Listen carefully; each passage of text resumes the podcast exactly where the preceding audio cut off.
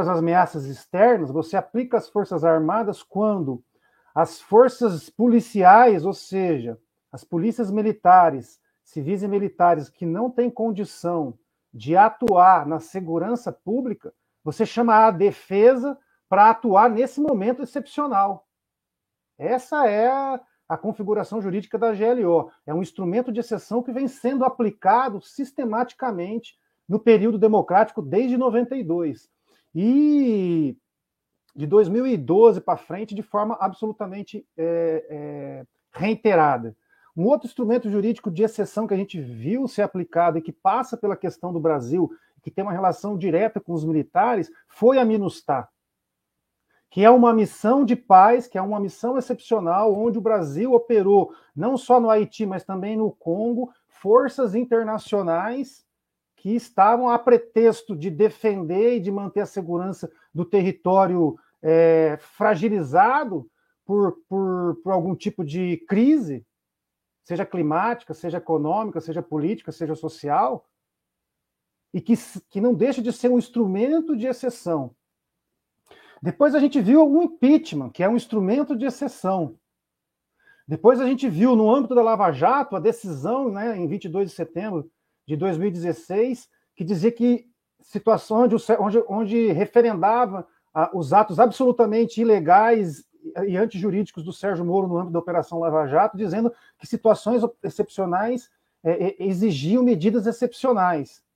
É, e um, no, nos primeiros momentos do governo Bolsonaro, a gente viu aquilo que foi, ficou conhecido como revogaço, uma série de, de, normas jurídicas que regulamentavam institutos que vão, né, que a gente pode classificar eles como institutos de proteção social, é, ambiental e social, que foram desmontados em uma sequência de canetadas que vieram no sentido de desregulamentar institutos da democracia e da proteção dos, dos setores mais fragilizados da sociedade e, fundamentalmente, da proteção é, das riquezas do povo brasileiro.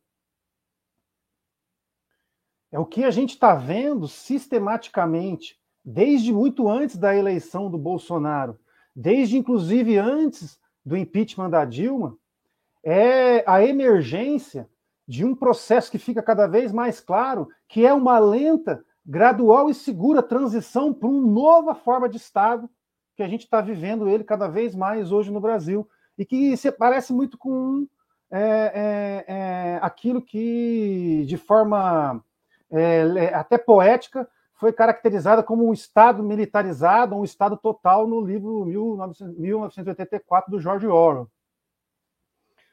Ou seja, a gente, vê, a gente vem vivendo cada vez mais uma militarização da política, mas mais fundamentalmente uma militarização da sociedade que se manifesta na militarização do Estado, aquilo que a gente está chamando de uma transição do welfare state para um war, warfare state, ou seja, de um Estado de proteção social para um Estado de guerra, onde esse Estado ele cada vez menos se, se preocupa com as questões é, de garantias, de promoção dos, dos, direitos, e se foca cada, é, é, em é, libertar as amarras da livre circulação do capital, fundamentalmente do capital financeiro e do capital rentista, e garantir uma atuação forte do Estado naquilo que eles estão chamando de segurança-defesa. Já não é mais nem segurança e nem defesa, são as duas coisas ao mesmo tempo, que é a, a tal da pronta resposta federal.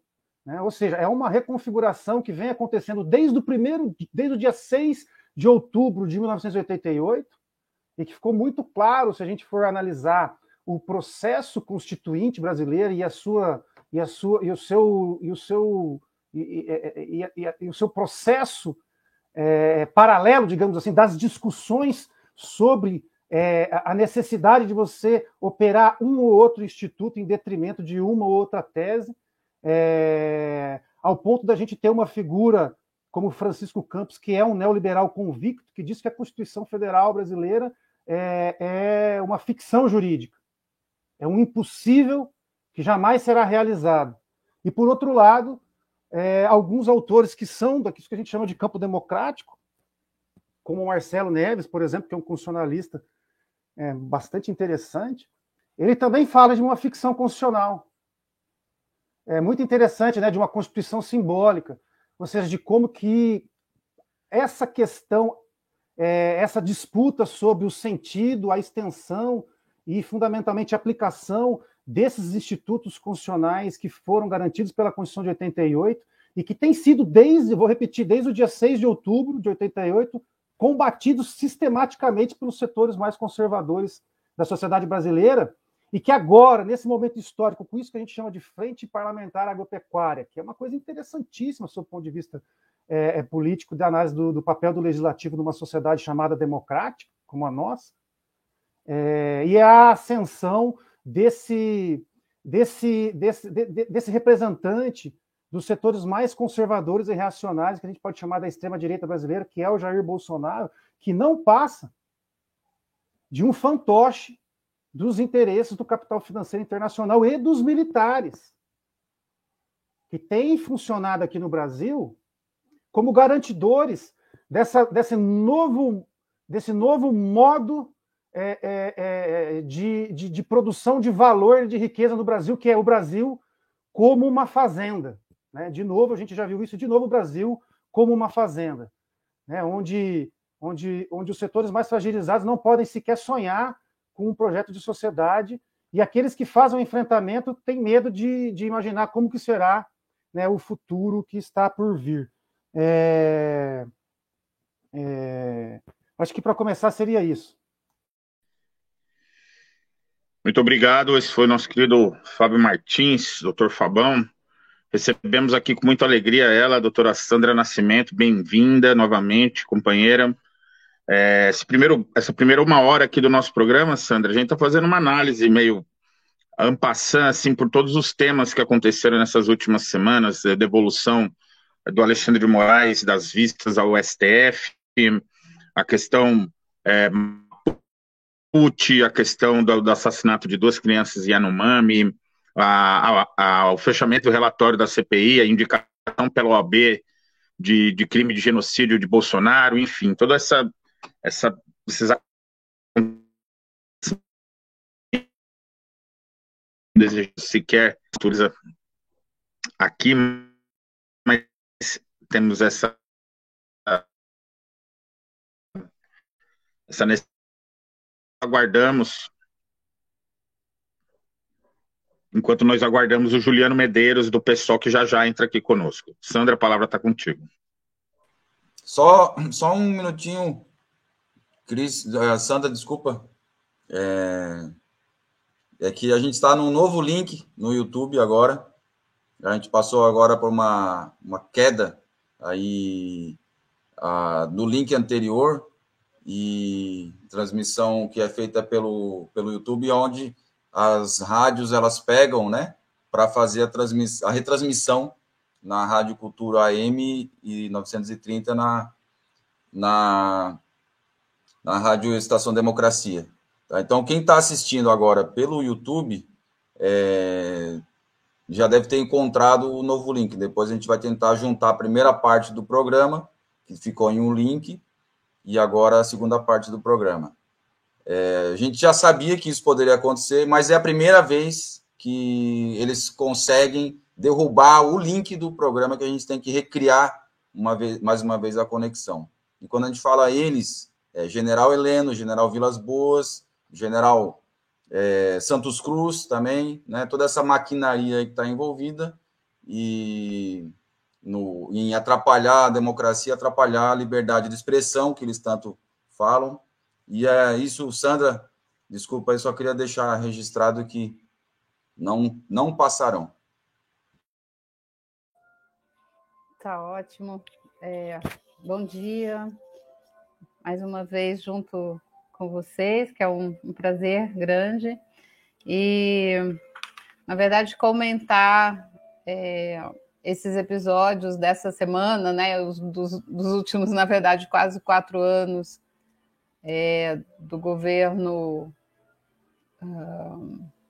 de uma pessoa, né, dessa tendência é, da extrema direita e e das situações anteriores, né, desde a, as artimanhas todas lá de 2016, que, que foi uma, uma ofensa à, à Constituição, né, usando a própria Constituição, mais ou menos o que ocorreu na América, na América Latina em alguns episódios, né? Um, alguns precedentes, é, como no caso do, do Paraguai, é, você usar a Constituição para dar um golpe. Né? E se essa Constituição ela, ela reúne elementos dessa possibilidade, é porque realmente houve uma falha na sua é, conclusão em 1988, né? Talvez é, nós estivéssemos muito animados com a, a redemocratização e com a certeza de que nada pudesse retroceder e talvez é, muitos pontos, né, para evitar esse momento que nós estamos agora tenham sido deixados de lado. Em, em particular, né, o próprio sistema eleitoral, o modelo é, eleitoral que nós temos, né, que viabiliza uma série de distorções e, inclusive, isso impacta até a gente pensar em, em democracia, né? Que, que, tipo de democracia, na verdade, que democracia é essa? E isso me, me causa muita inquietação, porque certa vez eu ouvi é, de um constitucionalista estadunidense, é, canadense estadunidense, tem dupla cidadania, é, respondendo uma questão de Bom, mas e se escolherem uma pessoa da, né, num processo eleitoral, houver a escolha de um de um governante, né, de um presidente de tendência da extrema direita fascista? Isso foi há uns, é, acho que uns oito anos atrás. É, e ele diz: a democracia é isso, são esses riscos.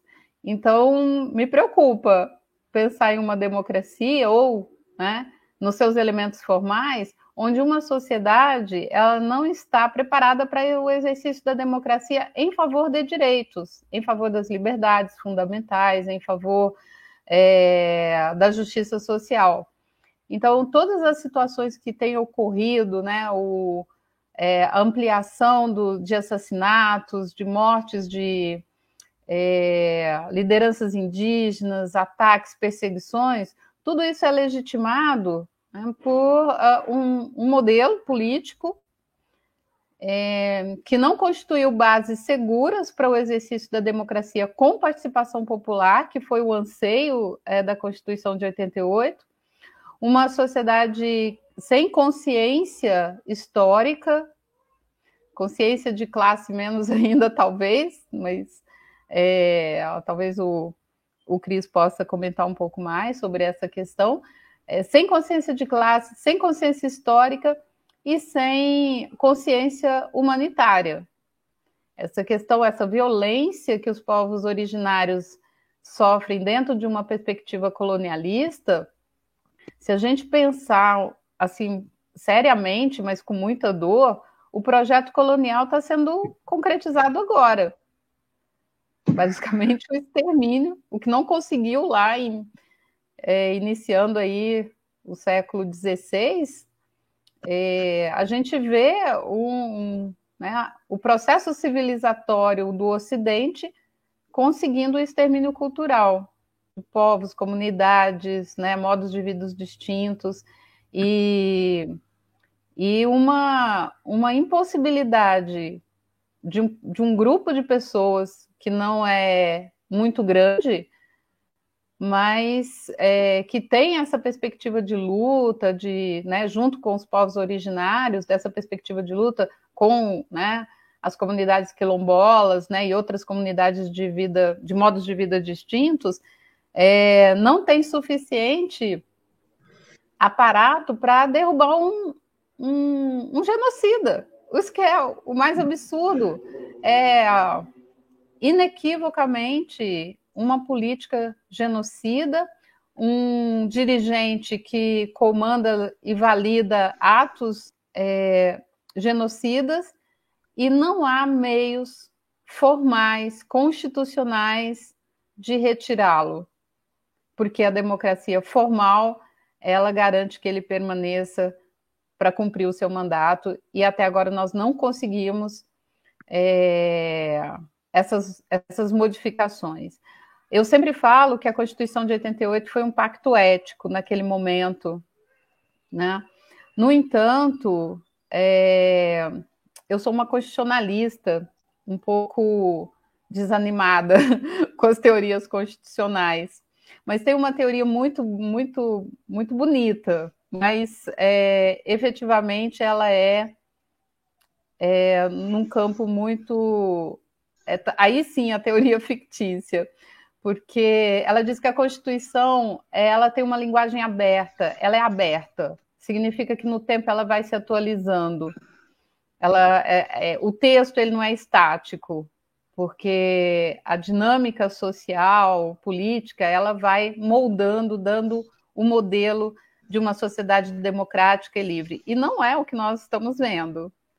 Né? A todo tempo, a Constituição está sofrendo fissuras muito profundas que restabelecê-la, é, eu tenho visto algumas, alguns, é, algumas manifestações de uma, de uma constituinte soberana, de uma nova constituinte por agora, é o maior risco que a gente pode correr é de uma constituinte agora, dentro de uma sociedade né, totalmente absorvida nessa narrativa fraudulenta é, proporcionada por esse governo atual. Então, isso nos preocupa, e nos preocupa muito mais que o corpo das crianças indígenas, o corpo das mulheres indígenas, né, o corpo dos homens indígenas, jovens indígenas, é que está respondendo por toda essa, essa falha e essas fissuras constitucionais eu espero que a gente, né, que, a, que esses nossos diálogos contribuam para ampliar essa, essas consciências e talvez a gente, em algum momento muito, muito recente, a gente consiga realmente reverter a, esse cenário que se instaurou no Brasil. E muito obrigado pelo convite mais uma vez.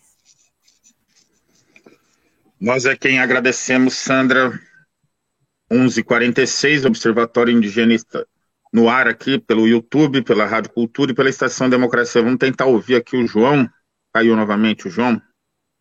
É, hoje me parece que não é o dia do nosso querido João Estou, Maurício. Tô... JM, você está aí na área? Eu estou assistindo você, vocês estão me ouvindo? Estamos, João. Faz a sua análise com áudio mesmo, por favor. Tá, vamos embora. O... O que, o que, que a gente tem experimentado é um, uma intensificação do ataque aos povos indígenas, né? E, e a, bom, agora a, a, aos seus aliados, né? Eu acho que hoje a gente sofreu um ataque bem, bem potente, eu diria, né? É, eu estou aqui experimentando isso na, na carne, como diz, né? Eu agora estou com uma tela que eu só enxergo Aqui no, no meu computador só enxergo tela verde em vocês, não enxergo a imagem de vocês. E, bom, é os, alguma coisa que o nosso o ataque que a gente sofreu está dando como resultado. Mas vamos, vamos lá, vamos como, como programa de rádio mesmo, né? Ah, eu eu tô assim muito impactado, né, por ah, questões que têm acontecido, né? Ah, eu falei logo no início do programa ali essa história que aconteceu com os duas crianças, dois uh, meninos, uh, Yanomami, ele é um, é um ele é muito simbólico, né? Ele é muito simbólico e dramático ao mesmo tempo para para gente que tem um pouquinho de, de, sensibilidade e dialoga com os povos indígenas, que estuda, que, que trabalha com os povos indígenas, né? Um, a sensação que eu tenho, a pessoal assim, ó, ah, o Brasil, a hegemonia econômica do Brasil, a associação entre os militares, o agronegócio e o, o sistema financeiro está dragando os povos tradicionais, os povos originários desse país, está engolindo, né? Então não é uma metáfora, isso é quando o, o, o o Copenau fala, né, no, no, a queda do céu, quando os povos originários, os povos uh, indígenas falam nesse país que estão sendo dizimados, eu acho que a gente tem uma imagem completamente simbólica disso agora. Isso isso deveria ser colocado como uma bandeira, né? Esse país está dragando os povos originários. Eu acho que isso é de uma, de uma tensão e de uma, uh, uma deveria ser impactante para todo o país. O, o, Brasil, a partir dessa notícia, deveria intervir imediatamente lá e tirar todos os, os garimpeiros de lá.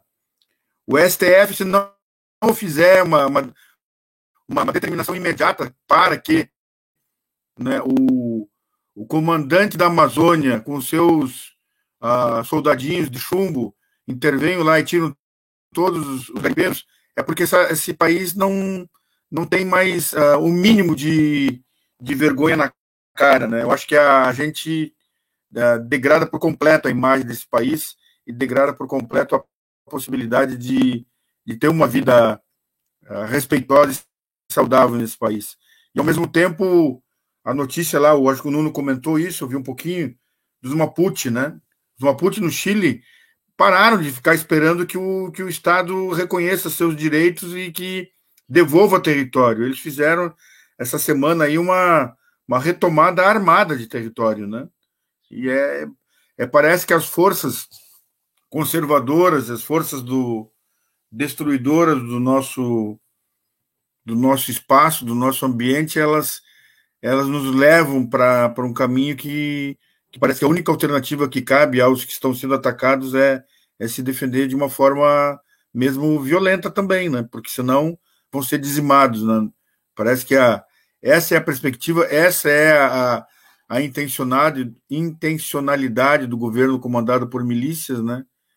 E que vai agora essa semana, na terça-feira, vai ter aí 11 crimes, né? E, uh, indiciado por 11 crimes, né? E que se não conseguir se reeleger, ele no mínimo tem aí 32 anos de prisão, né? E como como como a do, é, é decimetria né, do, dos seus crimes, já, já tem até calculado. Espera-se que ele tenha no mínimo 32 anos de prisão, e aí tem vários generais que, que deveriam ir junto, tem vários ministros, né, tem também a, aí o presidente do Conselho Federal de Medicina, que deve estar sendo iniciado também, tem jornalistas né, que ao troco de ganhar alguns mil dólares ali de salário, também disseminaram fake news ao torto e à direito, né, o, o né, do, uh, que tá, estavam na CNN, que agora também foram demitidos, estavam na CBN, né, os jornalistas que, a troco de ganhar aí 150 mil uh, reais, 300 mil reais, trabalharam para vender uh, as mentiras do atual governo e fortaleceu o charlatanismo dele, né, dizendo que a cloroquina funcionava, né. Então, eu acho que é, é uma coisa dramática, né. Esse país é uma coisa dramática, né, e, e aí o, o recebendo uma mensagem ali do dessa com essa notícia do Roberto do Cime, embaixo ele bota que eu não aguento mais, né. É uma coisa assim, quem trabalha com os povos indígenas também sofre de uma maneira absurda junto, né? É preciso que a gente quebre todas as barreiras, fure as bolhas e, e, e, e mude esse país, mude com profundidade. Não tem mais essa, esse papinho de, de conciliação, não, não serve mais para esse país. Se a gente conciliar, vai conciliar o quê? Com a, com a degradação da Amazônia? Vai conciliar o quê? Com, a, com as tormentas de, de areia agora no Mato Grosso do Sul, com as tormentas de areia no interior de São Paulo, né? Vai conciliar com o quê, cara pálida, como a gente poderia dizer, né? É uma situação, eu acho que eu tenho 59 anos, vou completar seis décadas no ano que vem, em janeiro, falta pouquinho. Eu nunca vi isso acontecer. Né? A gente previa, né? na década de 80, participei do movimento ambientalista, a gente previa que se continuasse com a monocultura, se continuasse com a plantação de soja, com o desmatamento, com a intensificação do uso de agrotóxico, né? Se, se avançasse, eu me lembro uh, em 92, uma palestra do Lutzenberg em Porto Alegre, galera, tá? 92, ele trouxe um filme um, um, que foi feito lá, que ele fez na, na, Amazônia, antes dele ser ministro, 91, eu acho, 90. Ele, ele mostrou um filme e dizia que naquele período já tinham chegado a 20% do desmatamento na Amazônia, e que se continuasse aquele ritmo, a gente ia chegar a um, um período de taxa de não retorno. Só se intensificou a partir daquilo, né? Teve um, um trabalho mais sério do IBAMA, do Instituto Chico Mendes, na, na gestão Lula e Dilma, e agora a coisa instaurou o neoliberalismo no campo, né? no latifúndio. E o neoliberalismo no latifúndio é, é sugar tudo, é dragar tudo, aí não só no, no, como produção agropecuária, mas o neoliberalismo no extrativismo, né? É dragagem, dragagem, dragagem, dragagem. Passo de volta para vocês, galera.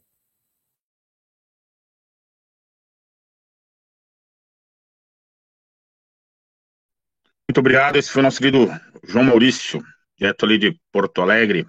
Muito acontecimento, uma semana aí que o número de mortos COVID, por Covid passou de 600 mil, não são 603 mil quase assassinados aí pela Covid e pela indulgência do, do, de Bolsonaro, inclusive com um aporte aí já dos relatórios da própria CPI, indicando possível crime de genocídio, charlatanismo, entre outras coisas, imputados a ele, o, o presidente que chora escondido no banheiro. Que vergonha, Bolsonaro. Não tem problema chorar, não, meu amigo. Não te faz menos nada. Chorar é um processo de cura, algo que você está deliberadamente precisando, urgente. Espero que você tenha oportunidade de, de cura, mas dentro da cadeia, é o que você merece. Seguimos aqui no Observatório. Curta, se inscreva, compartilhe com nossos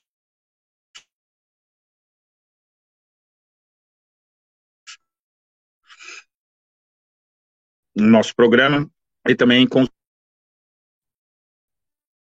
e também a Rádio Cultura As30.com.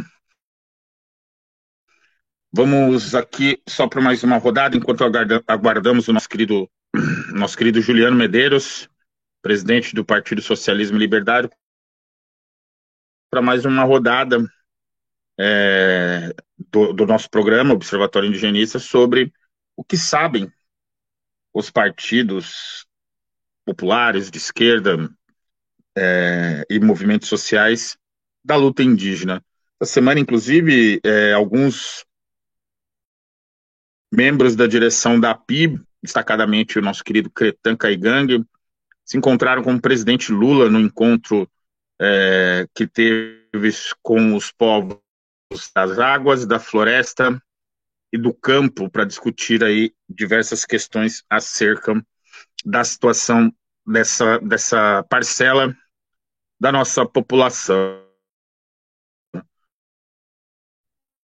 O, o, outros tiveram essa oportunidade de se reunir com um presidente que é, tem, tem colocado aí a, perante, está colocado perante as pesquisas como um grande adversário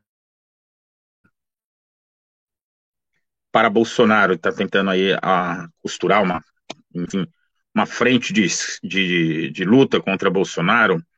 Enfim, vamos, vamos aguardar também, já mandamos o convite aí para o ex para aparecer com esse programa. Estamos aí no aguardo da sua assessoria. Vamos voltar aqui com ele, Nuno, rapidinho. Eu sei que é, é poder de síntese aí de determinadas questões fica complicado, mas você colocou para gente a situação ali de do, alguns programas atrás a situação do CAR, né, que é o cadastro rural, né? E essa situação, segundo foi noticiado essa semana, tem comprometido em algumas terras ali no norte do país até 95% do território. Como que você analisa essa situação aí dessa dessa essa incursão feroz de empresas mineradoras, latifundiários com relação ao CAR?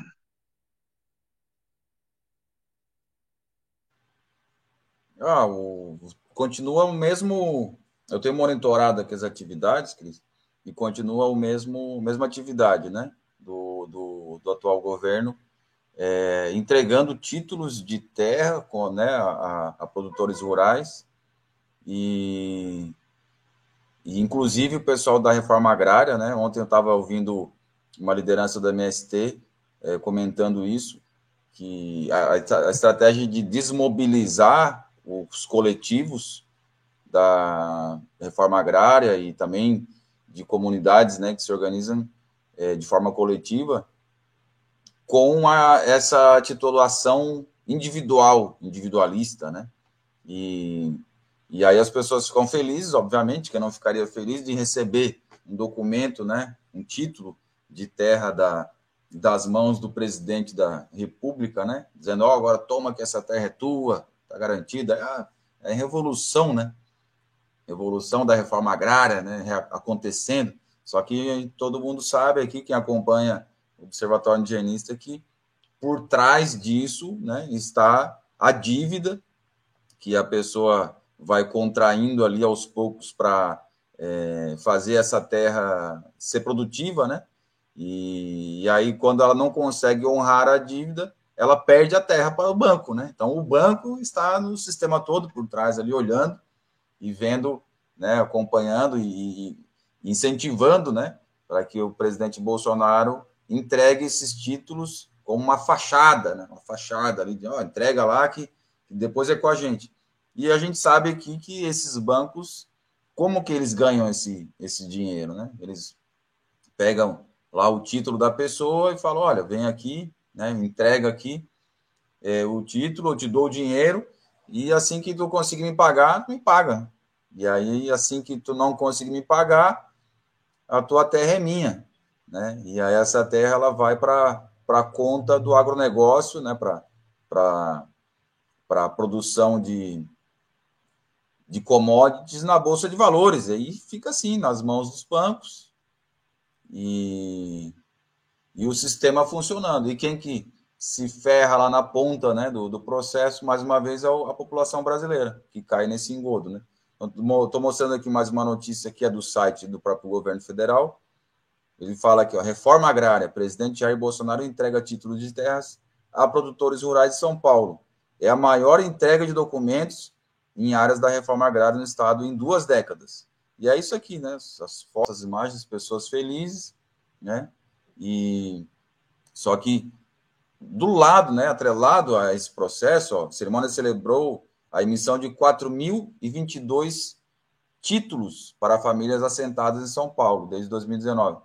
Do lado disso é o que é, nos alerta a companheira do MST, que é especialista, que tem acompanhado esse assunto, é cadê a política pública para a permanência dessas famílias nas suas terras, com a, o, como o programa de aquisição de alimentos que tinha na época do governo Lula e Dilma, com a aquisição desses alimentos por parte né, de, de, de recursos governamentais, incentivo né, para ir é, esses alimentos é, sem agrotóxico, né, com a produção orgânica, para as escolas, para alimentar nossas crianças, para nutrir as crianças, né, para hospitais e para, enfim, né, para, espaços públicos.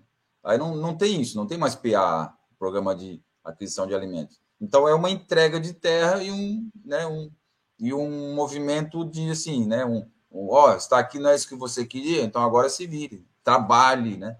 E aí na porta ali do, do, do terreninho já está lá Cargill, Bung, né, dizendo, olha, nós temos aqui um sistema lindo, maravilhoso, que você vai ganhar dinheiro, inclusive, sem trabalhar. A gente vem aqui, calcula quanto a, a possibilidade de, de produção desse seu terreno, e a gente vem aqui com as sementes, faz a correção do solo e coloca aqui. Aí você vai receber né, um recurso X, né? um empréstimo nosso que a gente faz ali no banco da esquina. E então é esse o, o, projeto, né? Isso aqui está na pasta dos militares, está no, no, processo como um todo. E isso aí é o que a gente é, pode espelhar, né? Observar que está na, na, na, pauta, né? No, no, no interesse aí do, do governo federal em destruir a articulação dos povos indígenas do Brasil, né, a força da PIB, e que, tem, que vem denunciado isso, né, para empurrar esse projeto para os povos indígenas, né, titular ali os pequenos terreninhos, ó, peguem aqui, vão produzir, né, vocês podem produzir soja, vocês podem fazer o que vocês quiserem. E, né, se não fosse os alertas da PIB e das lideranças, como o Cristo Pan falou, né, do, do próprio Cretan, que vem alertando sobre isso. O Cretan, que é do sul do Brasil, né, que é Caingangue, vem alertando o pessoal da Amazônia, dizendo assim: ó, não acreditem nesse engodo, porque isso aqui já passou pelo sul e agora está chegando na Amazônia. Né? Então, vocês olhem para cá, para o sul, e vejam a falta de água, né? a falta de, de, de natureza, a falta de, de animais para caça, né? E a, a, o crescimento do número de, de câncer, de doenças, né? É, observem isso aqui, porque isso aqui começou a acontecer na década de 60, agora que chegou na Amazônia. Então, não acredito nesse engodo, não, não aceitem né, esse, esse processo. Continuem exigindo o comunitário da marcação de terras indígenas, né? Porque ali é que se acontece a vida comunitária, a proteção né, desse sistema. E é isso que o MST também tem falado, né, por meio da sua, sua porta-voz, é, que, que, os, os assentados e o, e o, pessoal que está no movimento é, fique atento né, a, a esse jogo, que não é um jogo fácil de compreender, porque ele tem muitas camadas, é como uma cebola, né? Tem muitas camadas. Então é isso, Cris, mais ou menos o que está acontecendo. O Juliano Medeiros chegou aí, vou passar para ti. Muito obrigado. Esse foi nosso querido Nuno Nunes, nosso intrépido filósofo. Bem-vindo, Juliano Medeiros, que já está conosco aqui. Obrigado por ter aceitado o nosso convite tão prontamente. Agradeço a Ana por, por essa, essa, ter feito essa comunicação contigo. Também a Ana Paté, aí do, do, do nosso querido povo irmão Laclanor Choclen, que não pôs em contato com a sua colega, também a sua companheira de partido, Ana. É, Juliano, antes de mais nada, agradecemos já aqui apresentar para você a nossa bancada é, aqui do, do programa Observatório Indigenista, que é uma iniciativa que a gente teve aqui logo após a trágica eleição do, do Bolsonaro. Eu sou Cristo Pam, sou Guarani Andeva, vivo aqui na terra indígena do Maciambu, em Santa Catarina, junto com o Nuno e com o João. Tivemos aí essa, essa iniciativa de criar o programa porque entendíamos e ainda entendemos que, a despeito de todos os ataques que, inclusive, aconteceram em outros governos que eram do campo popular, é, manipulados aí pelas grandes empresas, esses ataques se aprimorariam, que alavancariam durante o governo Bolsonaro, porque no outro campo, quando era o governo da Dilma, Lula, a gente encarava assim, ó, bem, esses são, obviamente, é, possíveis aliados, mas estão no campo do adversário notadamente Bolsonaro é um inimigo do povo indígena. Então, a iniciativa do canal, que completa três anos aqui, recebemos inclusive a nossa querida Soninha Guajajara, sua colega de partido, entre outras pessoas, a presidenta Dilma, aqui para conversar francamente sobre as questões indígenas e indigenistas do Brasil e do mundo. Mas nesse mês de outubro, há um ano das próximas eleições, resolvemos fazer um especial e conversar com destacadas lideranças, presidentes, presidentas é, de partidos do campo popular, de esquerda e também de movimentos sociais, para jogarmos aí no ar uma pergunta muito tranquila e muito fraterna para o debate, mas do que sabem as, as organizações é, partidárias, políticas partidárias, movimentos sociais da luta indígena. Esse é o nosso eixo central. É, estamos aqui com a doutora Sandra Nascimento, nosso querido Nuno Nunes, o doutor Fábio Martins e o, Fábio, e o João Maurício Farias, que vão trazer alguns questionamentos. É, Para quem aqui está nos acompanhando, nós somos retransmitidos pela estaçãodemocracia.com e pela Rádio Cultura AM 930, tanto na internet como na, na rádio mesmo ali do estado do Paraná. Para quem não conhece o, o, o, nosso convidado de hoje, o Juliano Medeiros, ele é presidente do Partido Socialismo e Liberdade, reeleito agora para um próximo mandato, tem a sua formação tanto em história como é um cientista político, já trabalhou, já coordenou a bancada de deputados do PSOL, já foi é, coordenador dos trabalhos da Fundação Lauro Ramos é, e Marielle, Fundação Marielle, agora não sei como é que ficou o nome, é, é gaúcho, tem, é, tem 36 anos, conterrâneo aí do, do João, e vai bater um papo aqui conosco e falar acerca da, da, da, das suas ideias sobre a questão indígena, e principalmente as ideias do partido, que foi o primeiro partido na história a lançar como co-presidenta, junto com o nosso amigo Guilherme Boulos, é, nas últimas eleições. Ele foi vindo. Juliano, por favor, se quiser, faltou alguma coisa na sua apresentação, quiser falar um pouco, apresentar um pouco o pessoal para a gente, a gente já entra nos diálogos aqui com os nossos convidados. Obrigado, Cris, pelo convite. Deixar um abraço para Sandra, para o Fábio, para o João e para o Nuno também. Agradecer a oportunidade de a gente conversar um pouco sobre esse tema que ganhou uma centralidade imensa na política brasileira. Né? É, lamentavelmente, a esquerda, por muitos anos, tratou o tema da luta indígena como um tema de segunda importância, um tema secundário, cujo desenvolvimento das forças produtivas ia dar conta. Né? Quer dizer, um Brasil mais, mais desenvolvido, mais industrializado, e acabar superando eventuais uh, questões que a violência e a invasão dos colonizadores europeus produziu como passivo histórico, né, hoje, em relação aos povos indígenas, não só os povos indígenas, mas outros povos também no Brasil. É, acho que a gente tem tentado no pessoal aí, de alguma forma, responder a essa questão, responder incorporando o ecossocialismo como uma filosofia que orienta a nossa forma de pensar a superação do capitalismo, a centralidade da luta indígena e da luta ambiental, que são lutas que andam lado a lado, são lutas que se complementam também. Acho que há um esforço da nossa parte.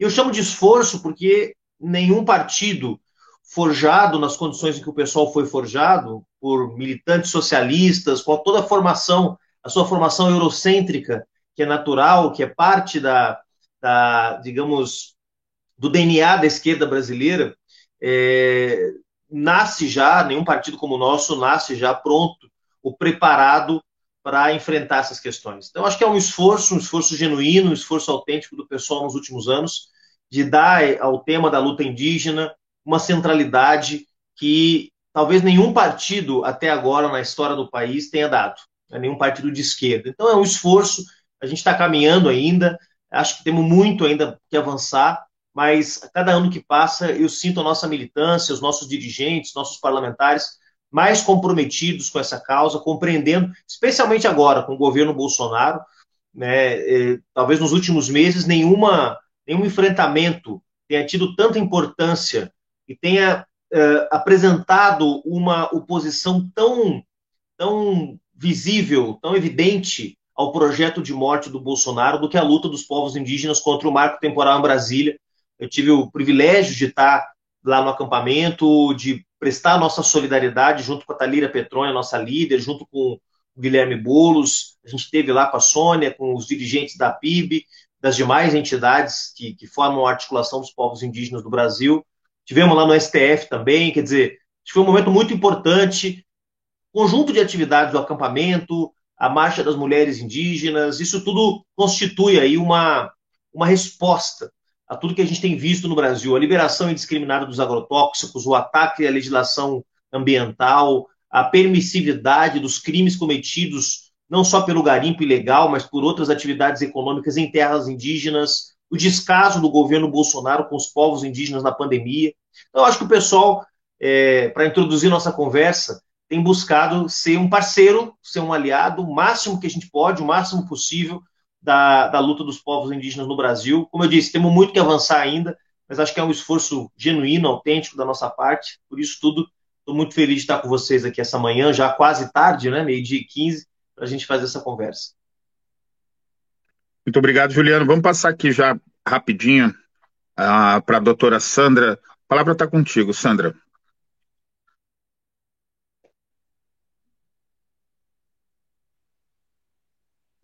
Obrigada. Seja bem-vindo, Juliano.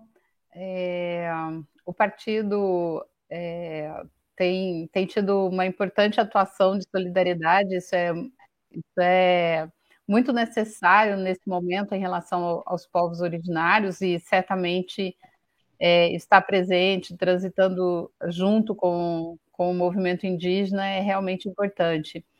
é, eu tenho visto, assim, já há algum tempo, que o, os programas de, de, partidos em geral, é, e certamente, né, os partidos de esquerda, é, têm fundamentalmente o seu, é, o seu projeto associado à dimensão anticapitalista, né? no, no sentido né, de, de promover é, essa luta pela igualdade dos meios de produção, enfim, a gente tem um, uh, visto assim uma ênfase bem grande nessas questões. E, mas na verdade, no fundo, acaba uh, sustentando o, o, mesmo modelo, né, do interesse eh, e, da, do sistema ocidental.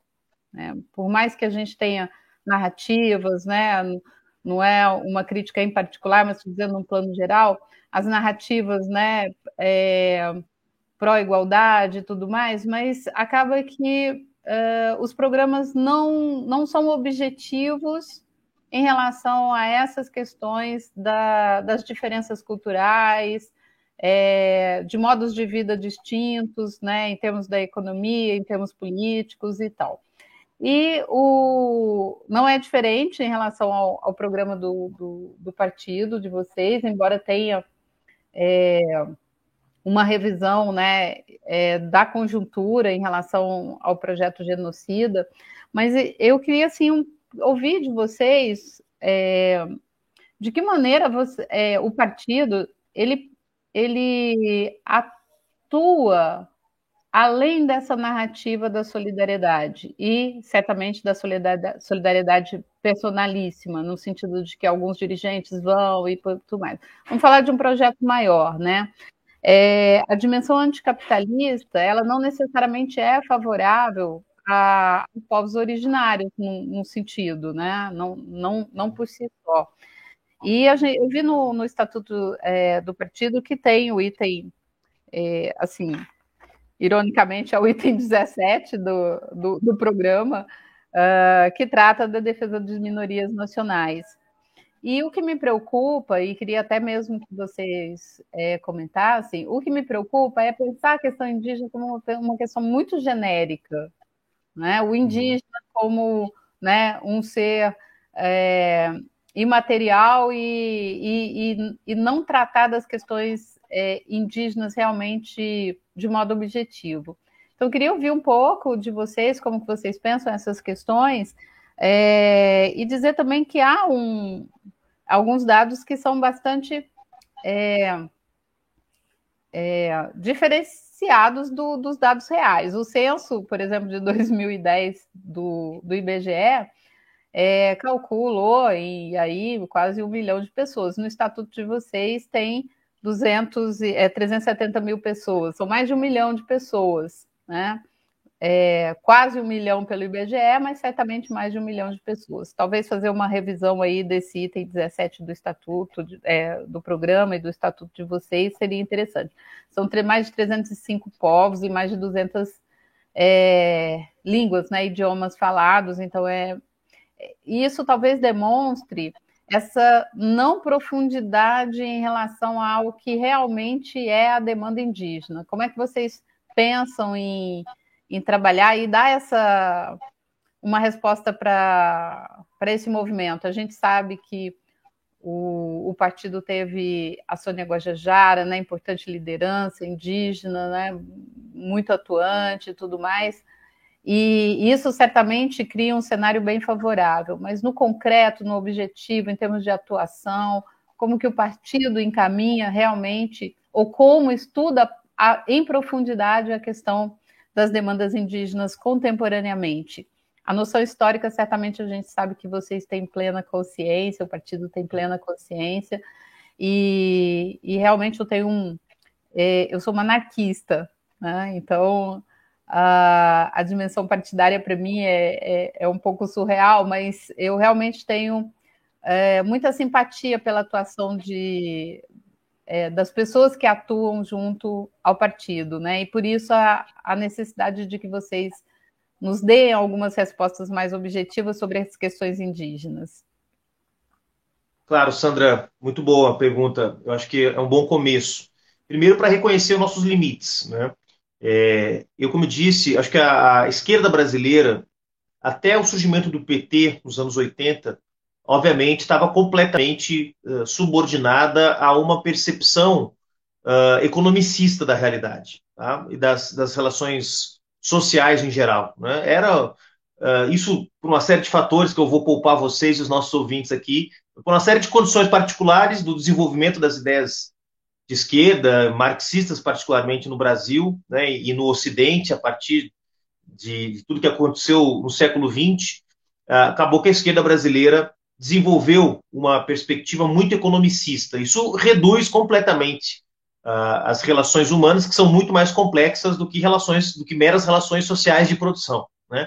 As relações humanas envolvem simbolismo, envolvem afetos, envolvem práticas sociais ritualizadas ou ritualísticas. É bom, muito, muito, mais complexo do que só relações sociais de produção. Né? E a esquerda ah, brasileira e ocidental como um todo, por muitos anos, esteve eh, hegemonizada por essa perspectiva economicista. Eu acho que isso persiste, segue sendo uma percepção hegemônica nas esquerdas, em todos os partidos, tá? E acho que inclusive no PSOL. Né?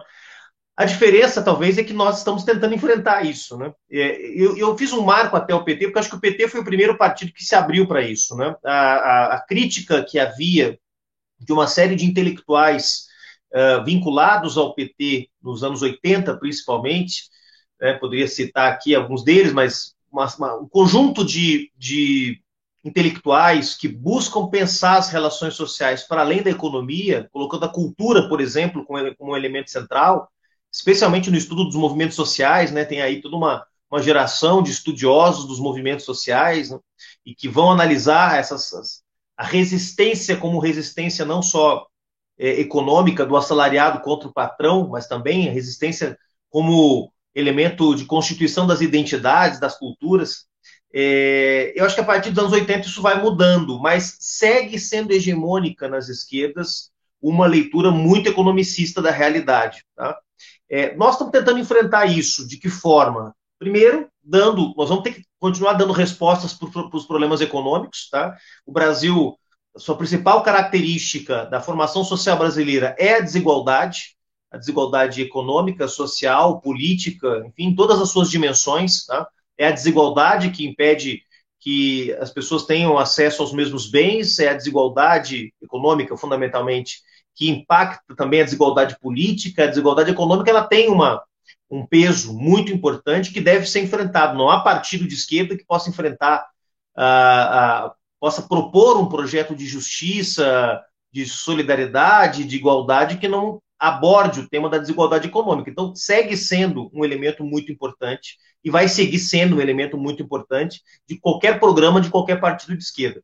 Mas o erro, me parece, é subordinar o conjunto da percepção do que é a, a diversidade da realidade social apenas ao elemento econômico. Eu acho que isso é um esforço, nós estamos fazendo esse esforço, é, nos ancorando muito nas teorias ecossocialistas, né? Então, portanto, compreendendo que não é possível lutar contra o capitalismo sem mudar os padrões de consumo e de relação com a natureza, né, e, portanto, incorporando a essa leitura experiências que já existem né, na humanidade, diferentes partes do mundo, de relações com o meio ambiente, que são alternativas, e nisso os povos indígenas são os nossos grandes mestres aqui na América Latina e no Brasil em particular. Então, primeiro, compreender que não é possível ser anticapitalista achando que vai resolver o problema da desigualdade da relação com o meio ambiente apenas desenvolvendo as forças produtivas e, através desse desenvolvimento, garantir o combate à desigualdade. Então, primeiro, não é possível mais ser anticapitalista como se era no século XX.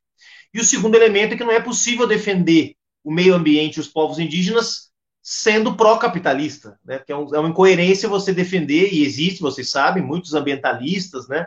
Que acham que é possível equilibrar capitalismo com proteção ambiental, proteção dos direitos dos povos indígenas. Então, o que o ecossocialismo propõe é pensar o socialismo do século XXI como um socialismo que tem como coluna vertebral do seu projeto o combate às mudanças climáticas, o combate à destruição ambiental, ao desenvolvimento predatório, a, uh, ataque às culturas tradicionais, aos povos indígenas. Então, como é que o pessoal está tentando se reinventar? para ser uma esquerda do século XXI, para ser uma esquerda à altura desses desafios todos, sendo um partido ecossocialista. Isso é simples? Não é simples. Isso também envolve questões geracionais. Então, obviamente, os nossos companheiros e companheiras que foram forjados nos anos 70, nos anos 80, têm uma percepção mais economicista. Os companheiros e companheiras que estão vindo agora tendem a, a se abrir mais para essas agendas. Então, também é uma mudança de mentalidade, também é um processo de mudança cultural mesmo dentro da esquerda. Mas eu acho que o pessoal talvez tenha, seja hoje o partido mais aberto a isso. Até porque a maior parte dos nossos dirigentes são dirigentes mais jovens, estão conectados com essas lutas, estão abertos e estão, e estão digamos assim, conscientes de que é preciso incorporar essa agenda como uma agenda estruturante do nosso projeto de socialismo do século XXI. Então, em primeiro lugar, respondendo, Sandra, tem que ter vontade, tem que ter uh, disposição de se abrir e de encarar esse debate de frente, inclusive considerando nossos limites, nossas insuficiências. O segundo é empoderando essas pessoas. Não é possível o partido ser amigo dos povos indígenas sem ter indígenas ajudando a pensar o nosso projeto. Então, a, desse ponto de vista, a candidatura da Sônia Guajajara não foi só uma jogada de marketing, do pessoal que queria mostrar como ele era amigo dos povos indígenas. Ele foi, de fato, a tentativa de é, fazer um gesto de empoderamento desse setor social dentro do nosso partido.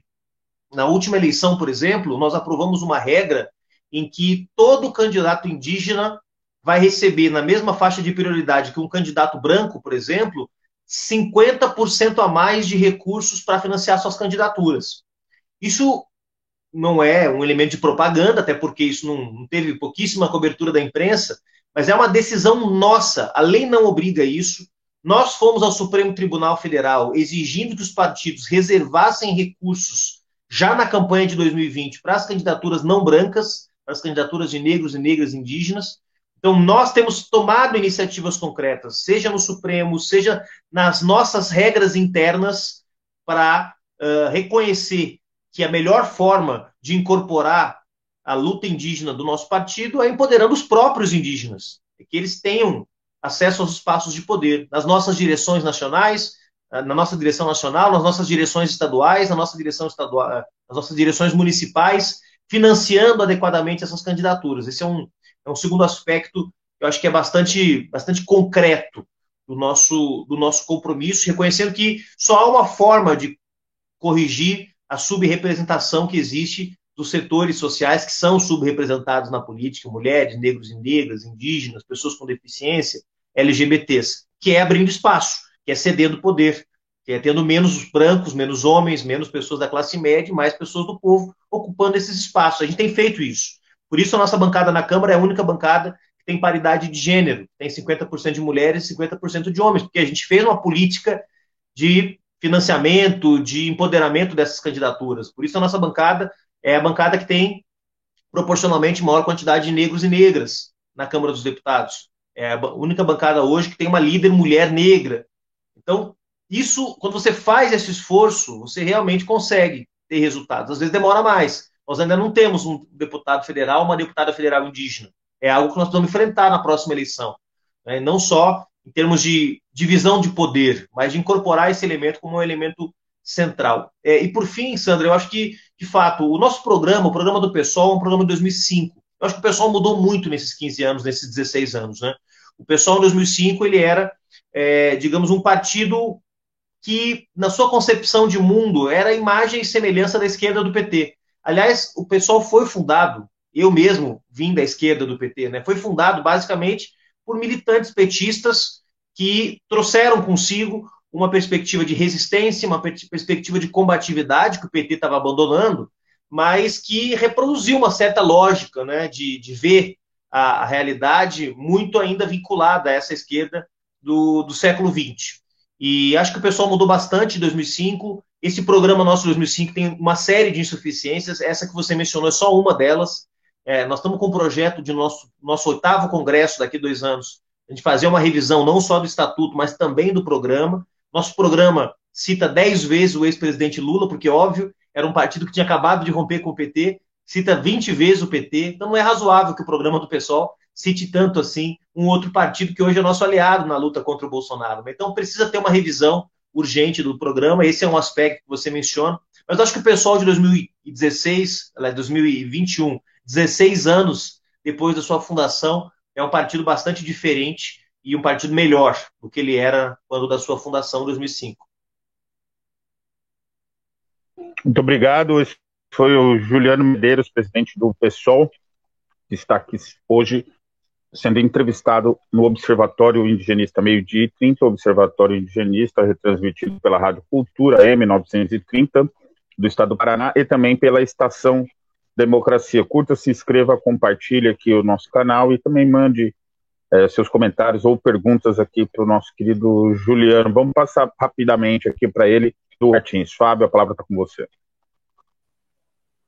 Obrigado, Cris. É, primeiro, agradecer a disposição do Juliano participar desse espaço. Obrigado, Juliano.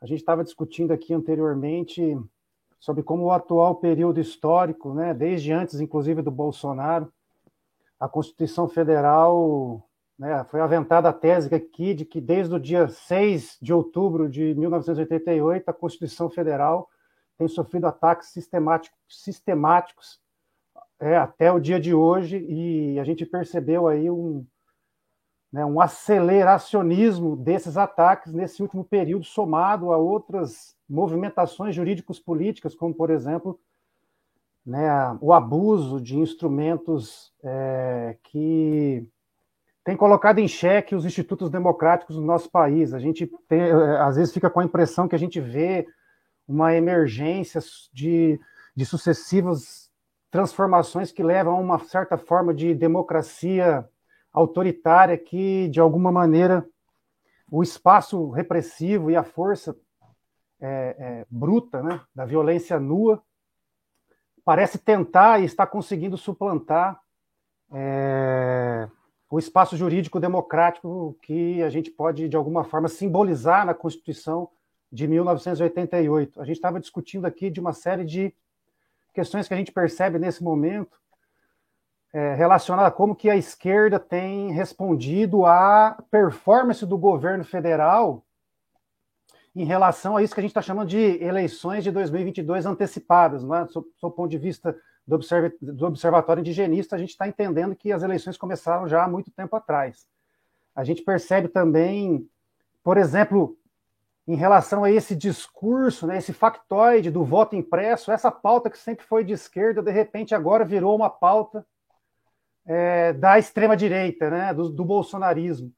Depois, é, uma outra pauta que a gente sempre discutiu no campo da esquerda, como que o STF era extremamente deficiente na sua atuação para garantir os institutos constitucionais fundamentais para os setores mais fragilizados da sociedade brasileira, e hoje a esquerda, de forma geral, é, defende o STF. É, para ajudar a gente a entender, na verdade, a complexidade não só do momento político, mas de como que é complexo atuar politicamente numa sociedade que pretende ser democrática, sob o ponto de vista de uma construção histórica, a pergunta que eu te faço é a seguinte, Juliano.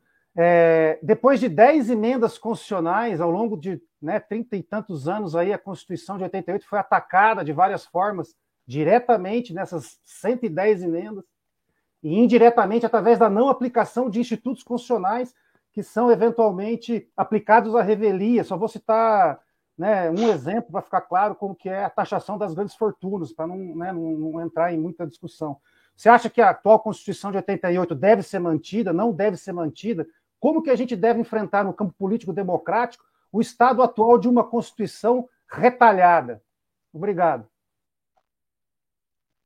Obrigado pela pergunta, Fábio. Eu acho que essa é uma pergunta bastante importante, porque, é, veja só, a, a, Constituição de 88, ela é, é, naquilo que o, que o Polantzas chama de, de, de condensação material da relação de forças, ela é a fotografia de um momento. Ela é a fotografia de um momento em que a relação capital-trabalho no Brasil estava menos desfavorável do que é hoje. Ou seja, os anos 80 são uma década inteira de intensa luta social, de fortalecimento do, dos movimentos sociais, de surgimento de instrumentos como MST, como a CUT, a reconstrução da UNE, a fundação do PT. Né? Há uma energia na sociedade brasileira, uma energia democratizante que acaba se expressando também na Constituição de 88. 88 não é uma Constituição socialista, não é sequer uma Constituição social-democrata, mas é uma Constituição pensada sobre um Estado social. Né? Então, ela, ela pensa, por um lado, ela é uma democracia liberal, não é uma democracia social participativa, mas uma democracia social, perdão, uma democracia liberal, é, mas uma democracia que garante ali regras mínimas de transparência, alternância de poder. Ela garante uma economia de mercado, mas não uma economia de mercado totalmente uh, violenta como nós temos hoje. Ela pensa uma economia de mercado com o Estado participando em setores estratégicos da economia, petróleo, energia, é, recursos uh, uh, naturais, bancos públicos, empresas que são estratégicas para o desenvolvimento nacional, como Correios, como Eletrobras, como Embratel, empresas que eram públicas na época, né? a própria Vale do, do, do Rio Doce, e ela pensa o combate às desigualdades sociais como um elemento central. Então, a Constituição de 88 ela é, um, ela é uma fotografia de um momento em que a luta social no Brasil estava muito aquecida. Né? O que acontece? O que acontece é que depois de 88, então, é, eu, eu avalio como uma Constituição que expressa uh, um equilíbrio de forças favorável ao mundo do trabalho, favorável aos trabalhadores e trabalhadoras, favorável ao povo brasileiro. Então, a Constituição de 88, ela, ela permite, ela oferece instrumentos para um Brasil mais justo e mais democrático. Tá? Essa é a minha percepção.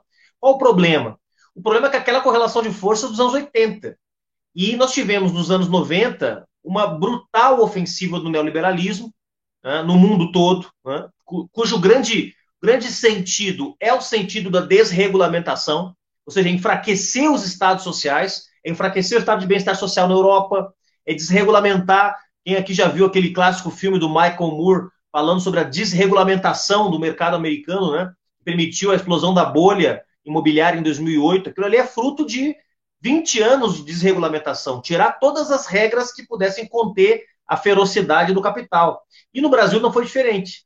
No Brasil, você desregulamentou aquilo que protegia o mundo do, do trabalho, então a reforma da Previdência, a reforma trabalhista, a lei das terceirizações, etc. E você criou regulamentações para amarrar o Estado. Teto de gastos, é, metas de inflação, câmbio flutuante, superávit primário. Isso foi feito, é, é, Fábio, sem uma constituinte. Não foi feita uma constituinte para escrever uma outra constituição para alterar, digamos, a correlação de forças que a Constituição de 88 manifesta, expressa. Né? Não, isso foi feito através de uma centena de emendas constitucionais. E, e ao longo desse processo, a Constituição de 88 foi sendo desfigurada, né, para ser uma Constituição cada vez mais a imagem e semelhança dos tempos que nós vivemos, que são os tempos de uma correlação de forças muito mais favorável ao mundo do capital. Né?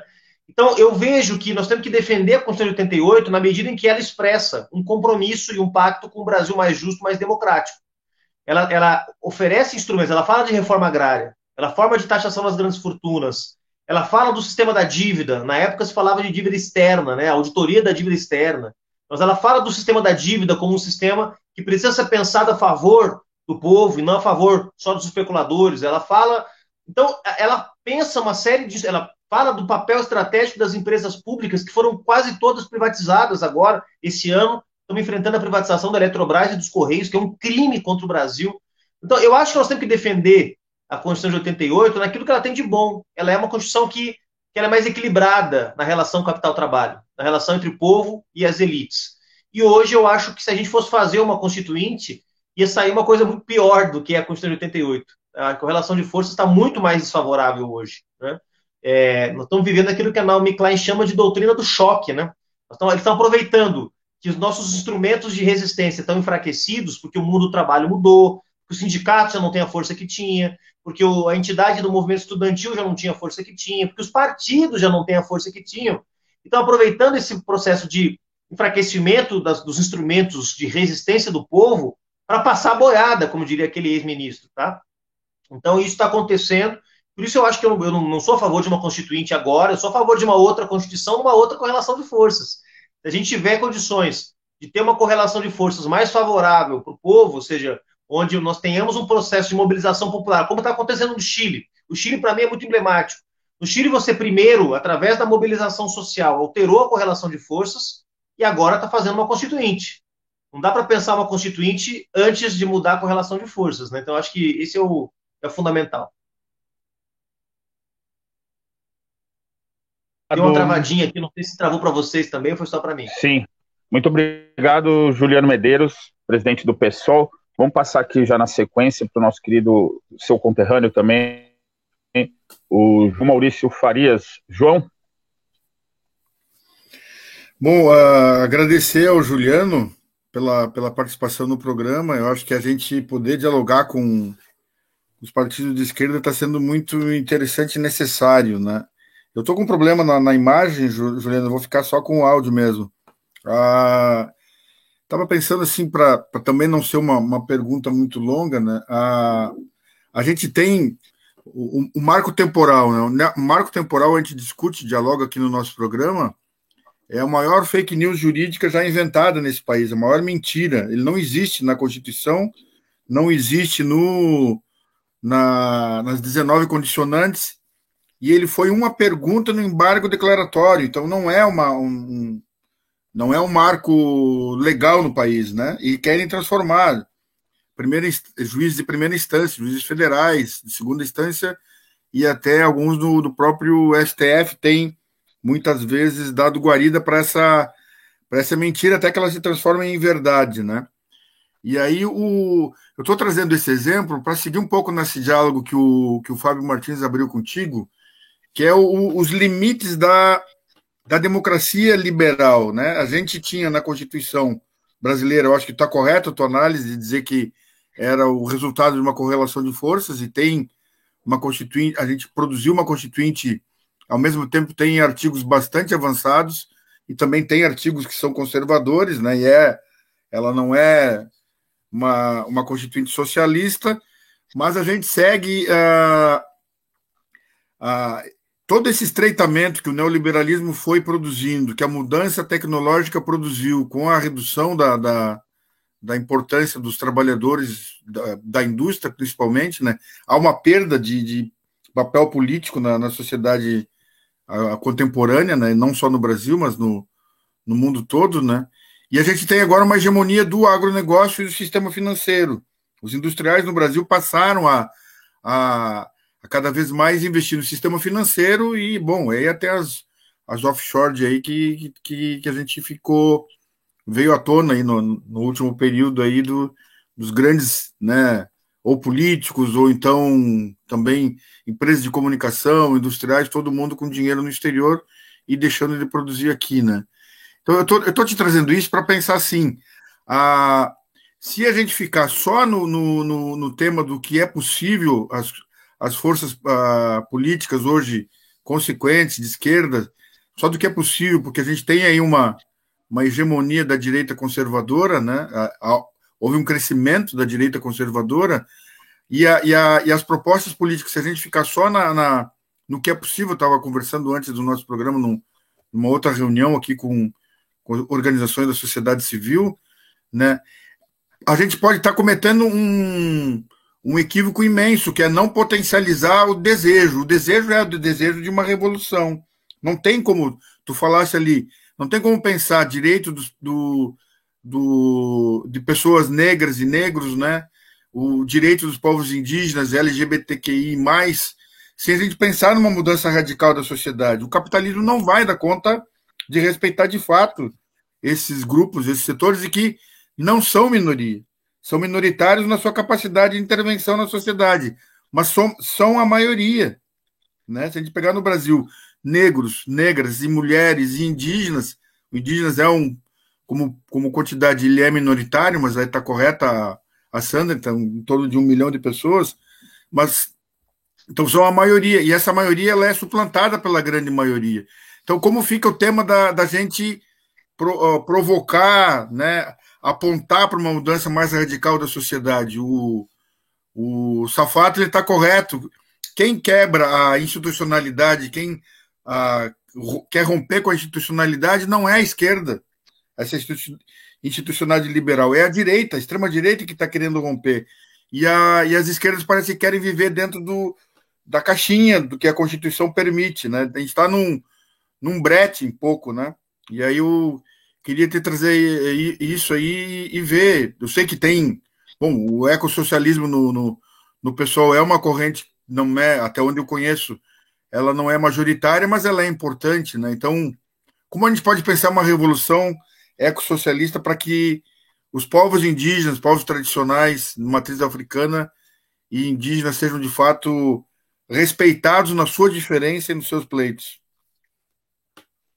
Muito bom, João. Eu estou plenamente de acordo com você de que há uma, há uma grande contradição colocada com o governo Bolsonaro. Porque na medida em que o governo Bolsonaro ataca as conquistas do povo brasileiro, e parte dessas conquistas elas estão plasmadas, elas estão consolidadas na forma de norma jurídica. A gente não pode negar que isso é importante, né? Então, por exemplo, lei de proteção trabalhista. Isso é uma conquista da nossa luta, é uma conquista do povo brasileiro. Quando ele desmonta, quando ele flexibiliza uma lei trabalhista, é, nós não estamos defendendo essa lei, não estamos defendendo o Estado burguês, não estamos defendendo a, institucionalidade liberal, nós estamos defendendo uma conquista nossa. Então, eu acho que essa é a primeira questão. É, é, muito ruim que a esquerda apareça, eu concordo com você, é muito ruim que a esquerda apareça como defensora de um Estado que tem na sua própria natureza ser um Estado excludente, ser um Estado legitimador da desigualdade, ainda que a Constituição, como eu disse, preveja mecanismos de combate a essa desigualdade. Mas, na prática, o Estado brasileiro, o Estado que nasce da Constituinte de 88, portanto, um Estado de 30 anos, é o Estado legitimador das desigualdades e legitimador da violência contra as maiorias. Né?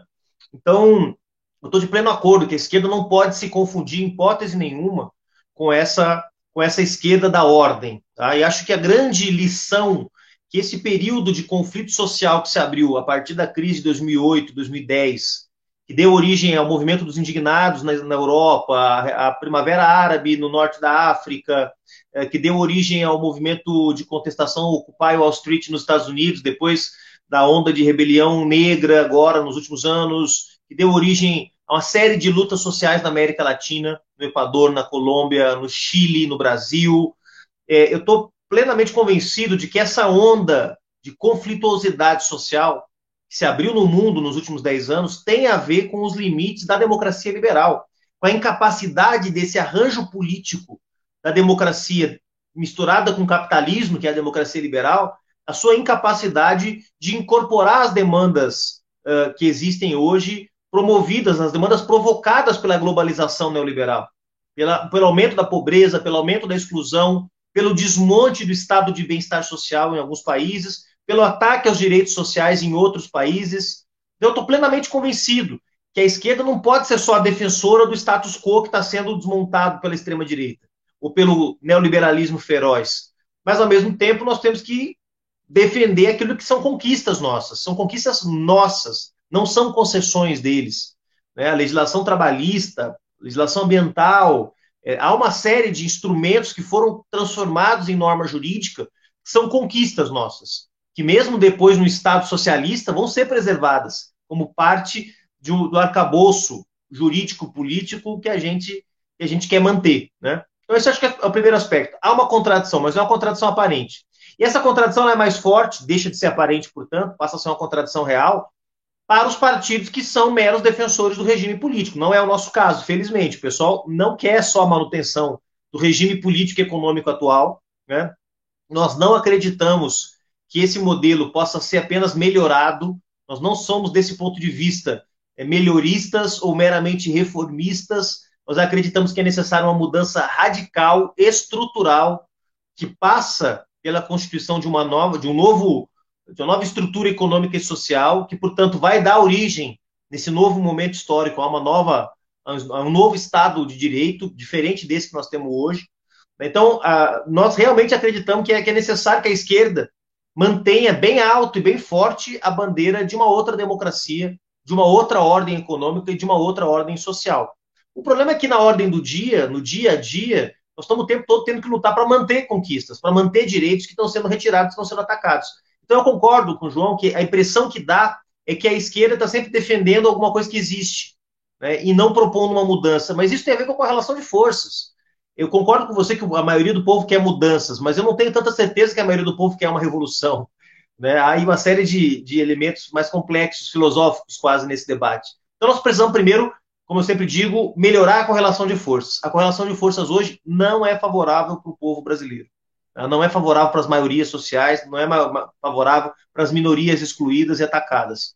Tá? Nós precisamos primeiro melhorar a correlação de forças. Isso faz como? Elegendo um monte de deputados, um monte de governadores? Não. Isso se faz com luta social. E, mais uma vez, eu recorro aqui ao exemplo chileno. Tá? É graças à luta social, inclusive uma luta social que não foi dirigida pelos partidos, uma luta social que não foi dirigida pelos sindicatos, uma luta social que tomou a forma de explosão social contra o regime político, que hoje nós estamos diante da possibilidade de construção de uma nova ordem política e social no Chile. Vai ser possível? Porque foi uma revolução que se institucionalizou, digamos assim. Vai ser possível que o Chile construa uma nova ordem econômica e social? Vai ser possível que o Chile deixe de ter bilionários e milionários e distribua riqueza? Vai ser possível que o Chile reescreva a sua história sem gente na rua, porque agora com a pandemia as pessoas voltaram para casa? Não sei dizer. Mas eu só sei que essa mudança ela não vai se dar apenas elegendo deputados, prefeitos e governadores. Não é por dentro do sistema que a gente vai transformá-lo. É por dentro do sistema também é importante, mas é principalmente por fora do sistema, ampliando a pressão popular e social e alterando a correlação de forças políticas para, primeiro, barrar a agenda de ataques aos direitos sociais. Segundo, constituir uma plataforma, um programa de ampliação dos direitos. E terceiro, construir uma nova ordem política e social. Muito obrigado, Juliano. Vou passar imediatamente aqui, devido ao tempo, para o Nuno Nunes. Nuno. Obrigado, Cris. Juliano, é um prazer imenso tê-lo aqui no Observatório Higienista. A gente caminha com esse programa aí, vai para três anos resistindo. Tivemos um ataque hoje, é, o nosso link foi derrubado. E não sei se foi pela, pela tua presença aqui, é, mas foi a primeira vez que, que conseguiram derrubar o nosso link. E a gente sempre aqui lembra que quem derruba são os generais que estão no comando desse país, né? Vilas Boas, Mourão, Heleno, a gente sempre dá nome aí para o pessoal. E, Juliano, a minha pergunta é no sentido que tu já vem trazendo aqui das relações internacionais. Eu sou o camarada aqui no, da bancada que fica com a responsabilidade de analisar a geopolítica.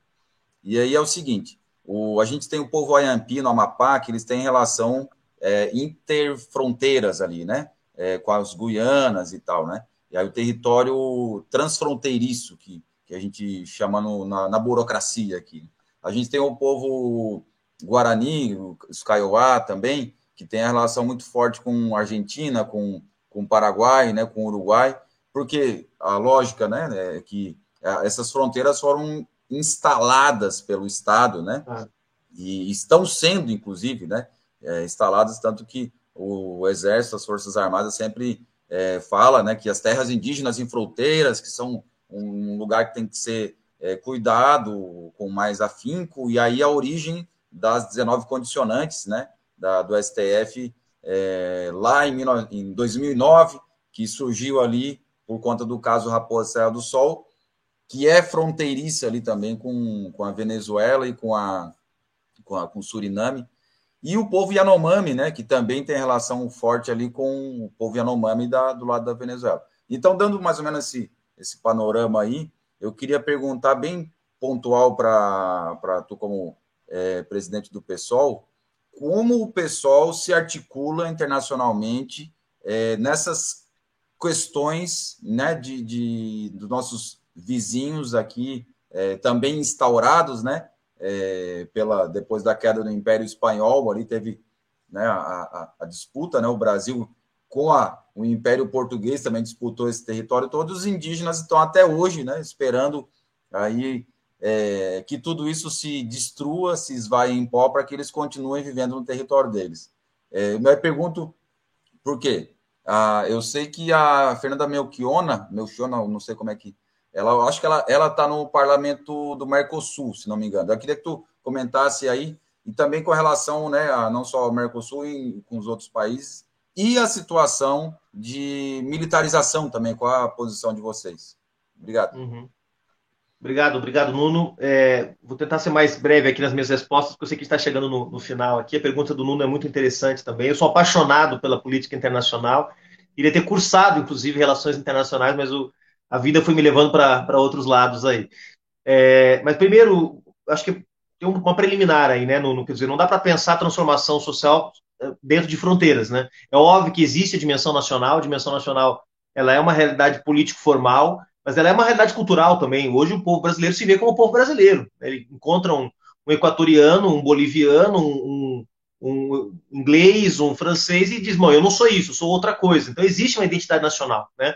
Portanto, pensar a transformação exige pensar a transformação, em primeiro lugar, na sua dimensão nacional.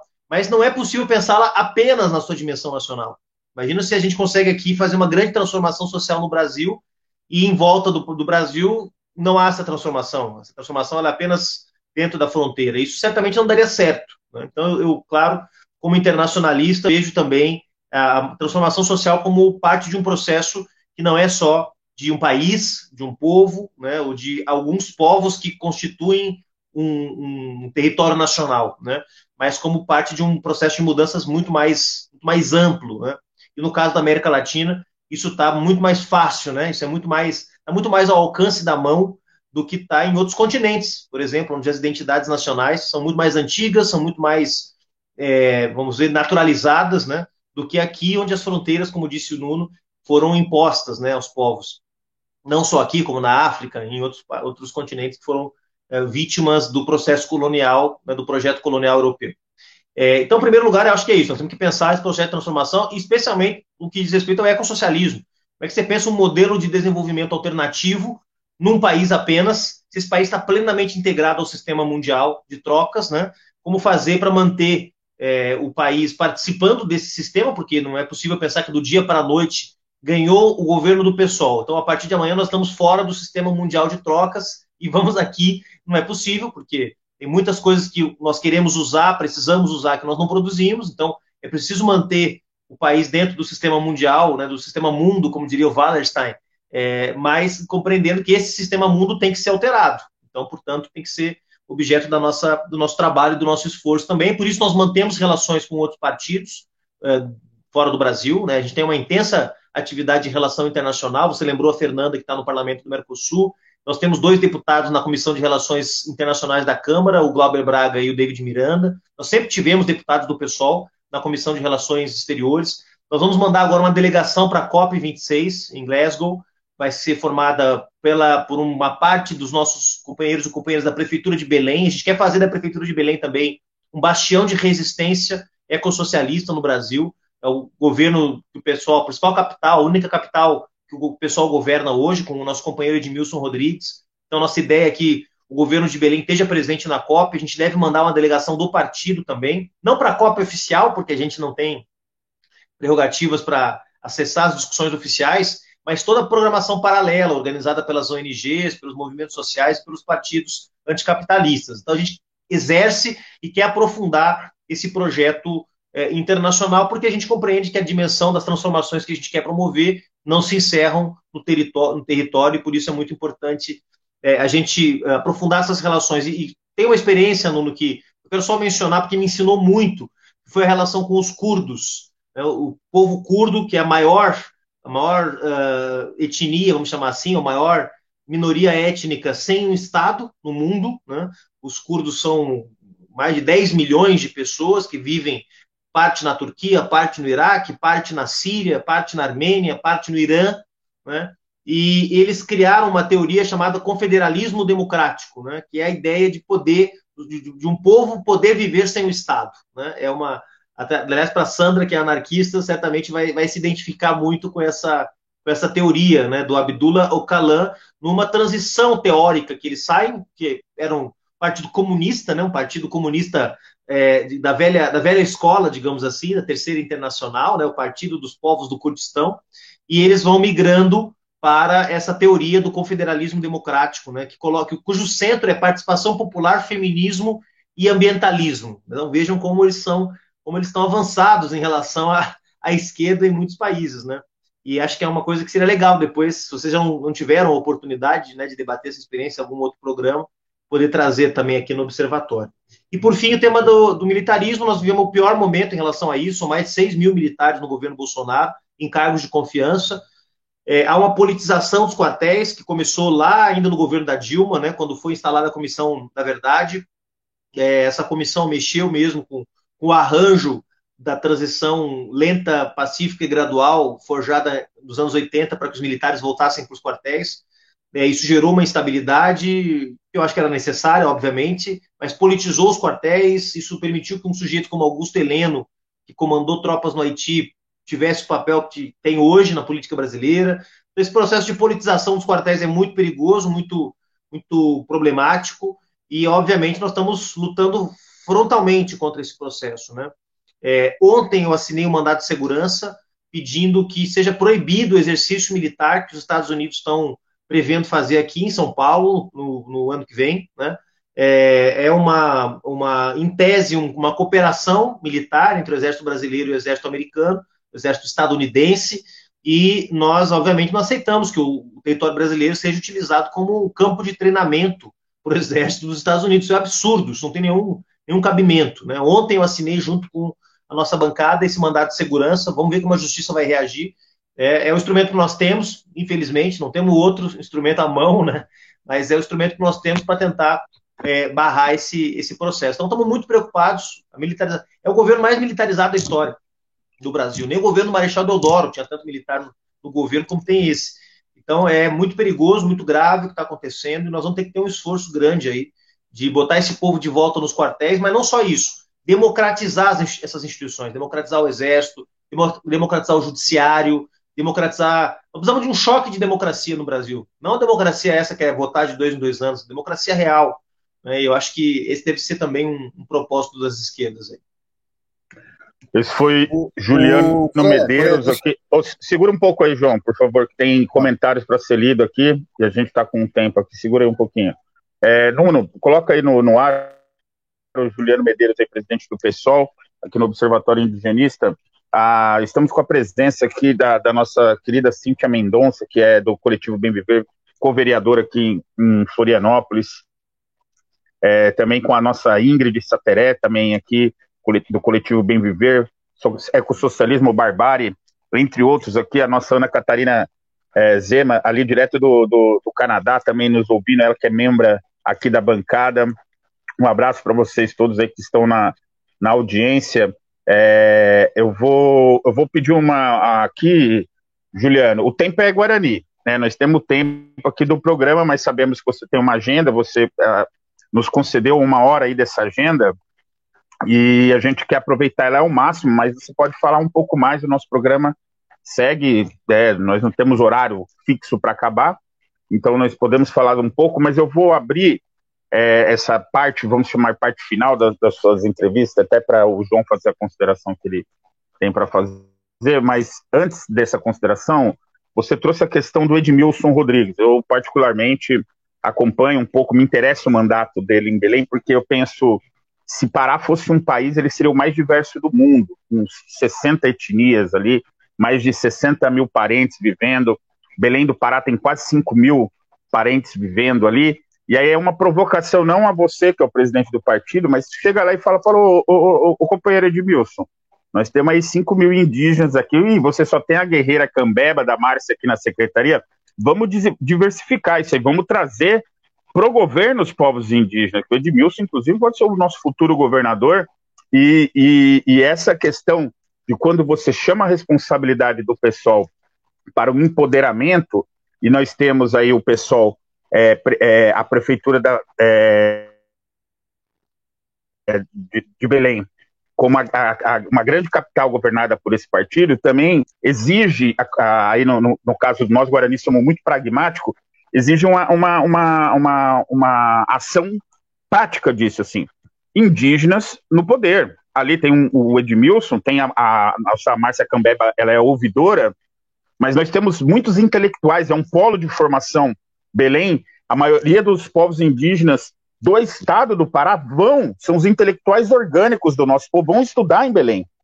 Não teríamos mais quadros ali no Belém, não só para Belém, mas para o Brasil, onde o pessoal tem, tem, tem mandato, é, onde tem é, uma estrutura, eu sempre coloquei para uma provocação para a Sônia, dizendo, Sônia, seria muito interessante que nenhum gabinete do pessoal não tivesse um indígena.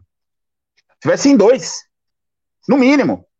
inclusive com uma rotação para formar essas novas lideranças, eles terem essa experiência política, para voltando às suas bases, falou assim: olha, nós temos que eleger um vereador aqui, temos que fazer política, não só no, no, no, nos mandatos, mas temos os conselhos tutelares, temos as associações, enfim, que é um pouco da proposta até desse do ecossocialismo, do bem viver. Então, deixar isso aí não é uma chamada de atenção, aponta, apontando uma, é, uma incoerência, não é nada disso, mas dá uma sopradinha lá no, no, no Edmilson, fala assim, pô, eu ouvi lá do Tupã, do Observatório, vice-cacique ali da aldeia Pirarupá, que tem outras ideias aí que dá para fazer aqui nessa prefeitura, que é o maior polo de formação de intelectuais orgânicos indígenas atualmente, e que tem essa possibilidade porque tem um mandato ali.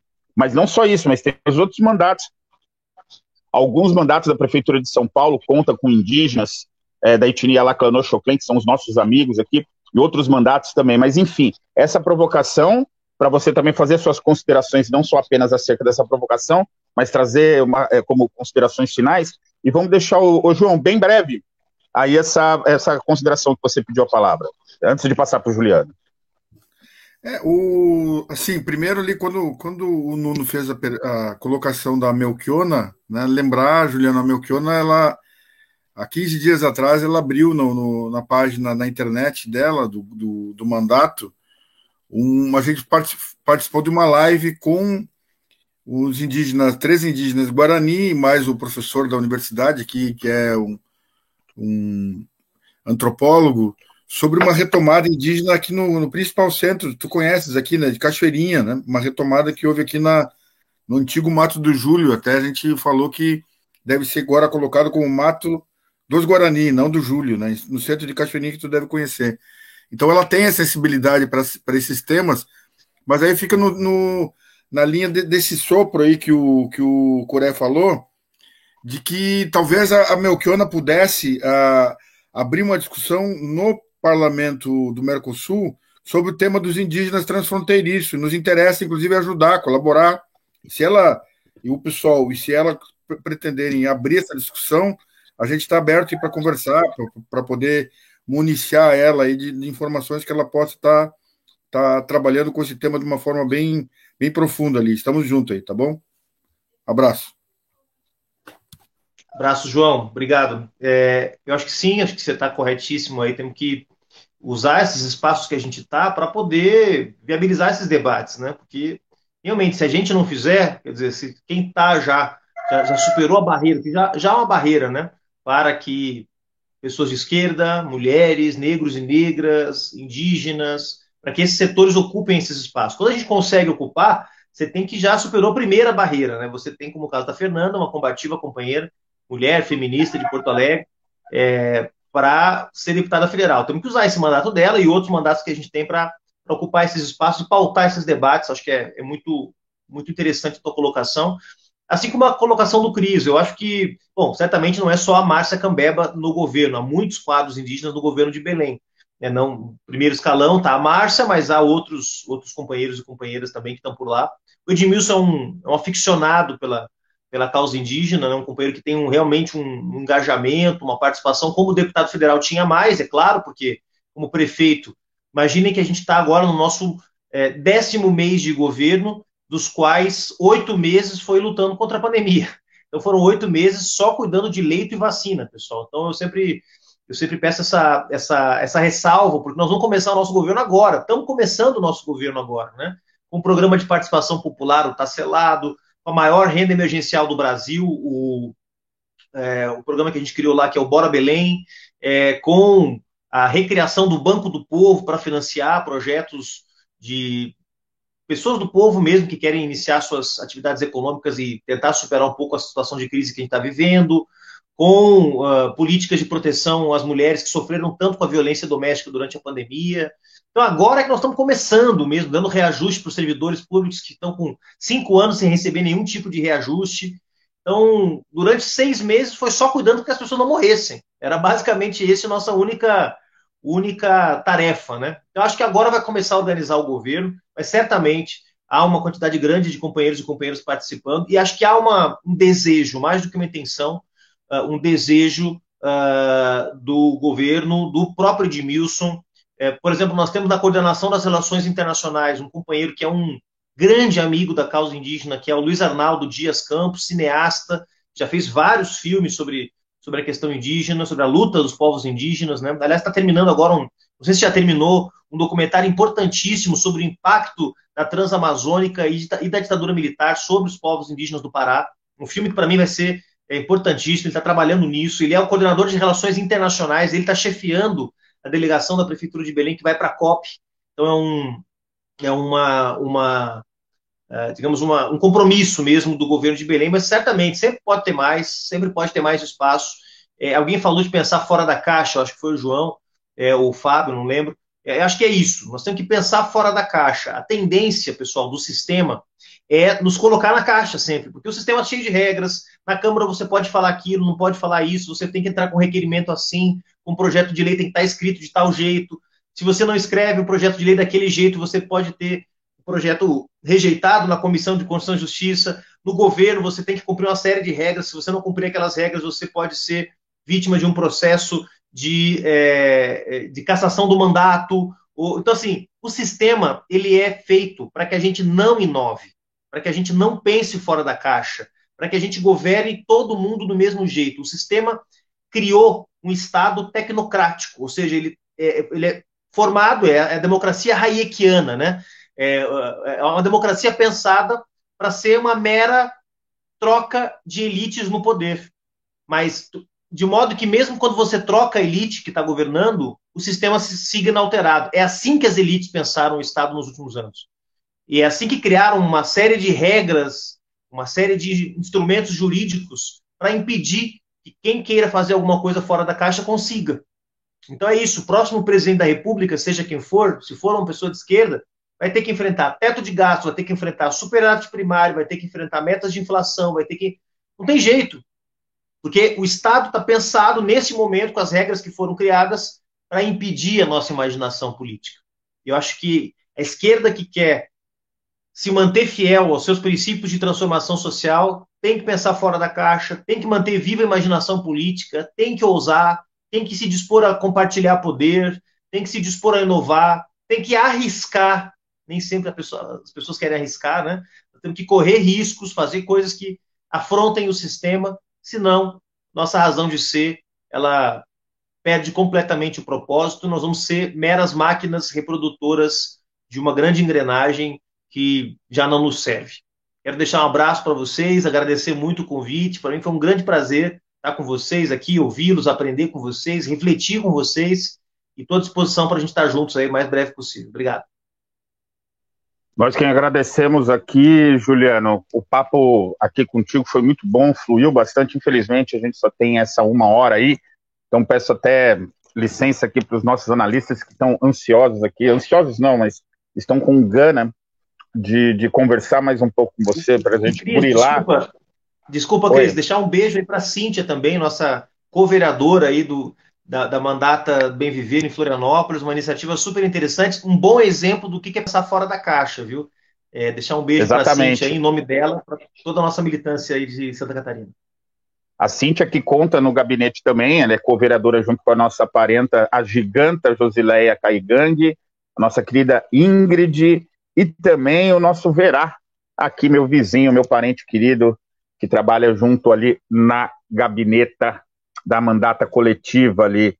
É, isso mesmo aqui, ó, a Josileia é vereadora que a Cíntia coloca. É, eu peço aqui para os nossos analistas ficarem mais um pouco, vamos, vamos, vamos conversar um pouco mais, mas agradecer é, imensamente o Juliano, é, esperamos aí uma próxima vez aí contarmos com a sua participação, chamar aqui também outros é, membros do pessoal que tem mandato. É, aqui já chamamos, inclusive tivemos outras participações de pessoas aí de, de correntes. Um, um, um gladiador, inclusive acredito ser seu adversário, o Nildo Rodrigues esteve aqui conosco também falando a respeito das teses da Revolução Brasileira. Então nós estamos abertos realmente aqui para conversar com todos, com todas e por que não todos. Eu agradeço a sua participação, Juliano, em nome da bancada aqui. Agradeço a sua assessoria por ter possibilitado de pronto é, e imediato a sua vinda aqui. É, seguimos aqui com o nosso programa. Um abraço, Juliano. Até a vitória, Obrigado. venceremos. Ficamos aí no ar mais um pouquinho com os nossos analistas. Um abraço. Vamos dar sequência aqui. Vou passar aqui. Eu sei que eu não respondi ali no chat ali, mas a gente tem, tem uma missão né, no programa aqui. Então, para fazer uma, uma rodada de considerações acerca dos assuntos, vamos começar aqui novamente com a Sandra, depois Fábio, depois JM e Nuno, só para fazer uma rodada de considerações acerca dessas falas do nosso convidado. Sandra, a palavra está com você. Sim, obrigada. Bom, é, é bem interessante a gente ver que há essa disposição, que há pessoas né, engajadas, é, tentando promover mudanças, é, mas a gente tem um dilema muito grande, né? Que, que acho que a superação dele é um, é um desafio enorme, que é entre a democracia possível e a democracia desejada, né? Então, nós estamos transitando aí, no, na, sabe, a passos lentos, né, em areia movediças, nem avançando é, e nem transformando. E eu acho que essa a questão da democracia e a participação indígena, ela depende, assim, dentro da estrutura do modelo do Estado político partidário, né, que é o modelo constitucional adotado, é não, não há candidaturas isoladas nem personalizadas, é partidária. Então, a ênfase na, no partido então, exige, eu penso que exige um comprometimento é, profundo é, dos partidos de esquerda em criar as condições para as candidaturas indígenas. Sem isso, não é possível pensar em transformações. E uma coisa que me incomoda muito, e eu sou realmente muito reativa, é colocar a questão indígena, colocar os povos originários, os povos indígenas, no mesmo balaio de outros grupos vulneráveis. São situações muito distintas. Eu realmente me incomoda ver assim das minorias incluir a questão indígena das minorias. Eu sei que, é, em termos práticos, o que se pretende é colocar a vulnerabilização de, de povos, comunidades, grupos e, e pessoas num, mesmo lugar, no sentido de, olha, são, são todas minorias, são todos vulneráveis, vamos tratar da mesma maneira. Mas em relação aos povos indígenas, em relação ao povo negro, não é a mesma coisa. Não pode ser tratado. Eu acho que os partidos têm que ter um programa para tratar de grupos vulneráveis, né, em termos, né, mulheres, é, é, pessoas, ju juventude, periferia, e ter tópicos específicos para povos indígenas, o povo negro, quilombola. Não dá para colocar, é, é, impossível, é inconciliável, porque tem uma questão histórica, tem, tem violências que são perpetradas cotidianamente, anteriores a isso, Fábio, anteriores que, que não se conjuga com a ideia de uma vulnerabilidade genérica. Esse é um passo. E eu penso que também, eu, eu vi, o, eu leio às vezes os estatutos e os programas dos partidos de esquerda, então tudo fala assim, ah, os povos indígenas, né, a questão cultural, mas o que, que se compreende disso, afinal de contas, né? O que, que é a questão étnico-cultural para ser é, definida dentro de um programa de partido, de abordagem é, de formação de base, de apoio, de sustentação é, local, principalmente. Eu acho a importância dos partidos atuarem nas localidades, a dimensão que eu, que eu sempre falo da micropolítica, não é? Então, você começa a fortalecer participação política nos municípios, nos conselhos e por aí vai, para chegar a um, um cenário é, nacional que seja representativo dessa mudança real concreta no local, né? Então, os partidos tinham que pensar Primeiro, é, como eles vão atuar em relação à reparação, à demarcação de terras, à gestão territorial, escolaridade e, e as línguas in, é, indígenas, a questão da atenção à saúde, são pontos que precisam ter compromisso e comprometimento de estabelecer uma atuação mais objetiva, mais concreta. Não dá para ficar no genérico, ah, queremos o bem-estar de todos, com certeza, ninguém quer o pior para os povos originários, principalmente da esquerda. Mas é preciso enfrentar as questões é, de forma mais é, corajosa, né? E não só de inovação, é corajosa mesmo, porque vai exigir que os partidos façam mudanças internas. É, o Juliano falou aí da paridade dentro do partido em relação a mulheres, né? Mas essa paridade ela tem que ser é, transformada em multiparidade, porque tem que ter vaga para indígenas, vaga para negros, quilombolas, mulheres dentro e toda a transversalidade, né? A questão de gênero e a questão da transversalidade e da interseccionalidade. Isso não tem como ficar fora das agendas de partido. Eu acho que a gente está aí é, tentando também suplantar essa lógica de que a democracia ela, ela se concretiza na efetiva, efetiva possibilidade de alternância de poder não é nem na alternância em si, mas da efetiva possibilidade. Então, se não há o sistema eleitoral que viabiliza candidaturas indígenas, que viabiliza a participação indígena, que os partidos né, não só destinem recursos, mas que eles. É, eu fico pensando que as candidaturas não indígenas, brancas, têm que abrir mão em favor das candidaturas indígenas dentro dos partidos.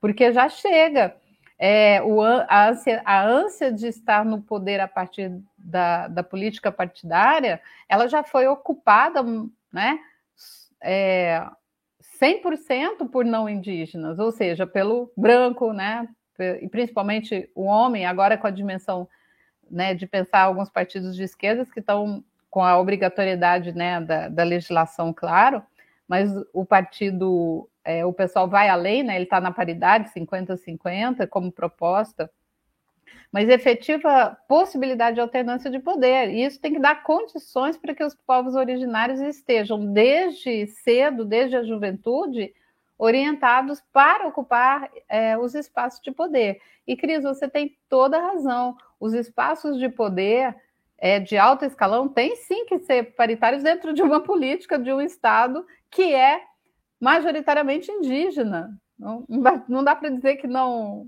é, que indígenas sejam minorias no, no estado do Pará, né, enfim, no norte do Brasil nesse sentido.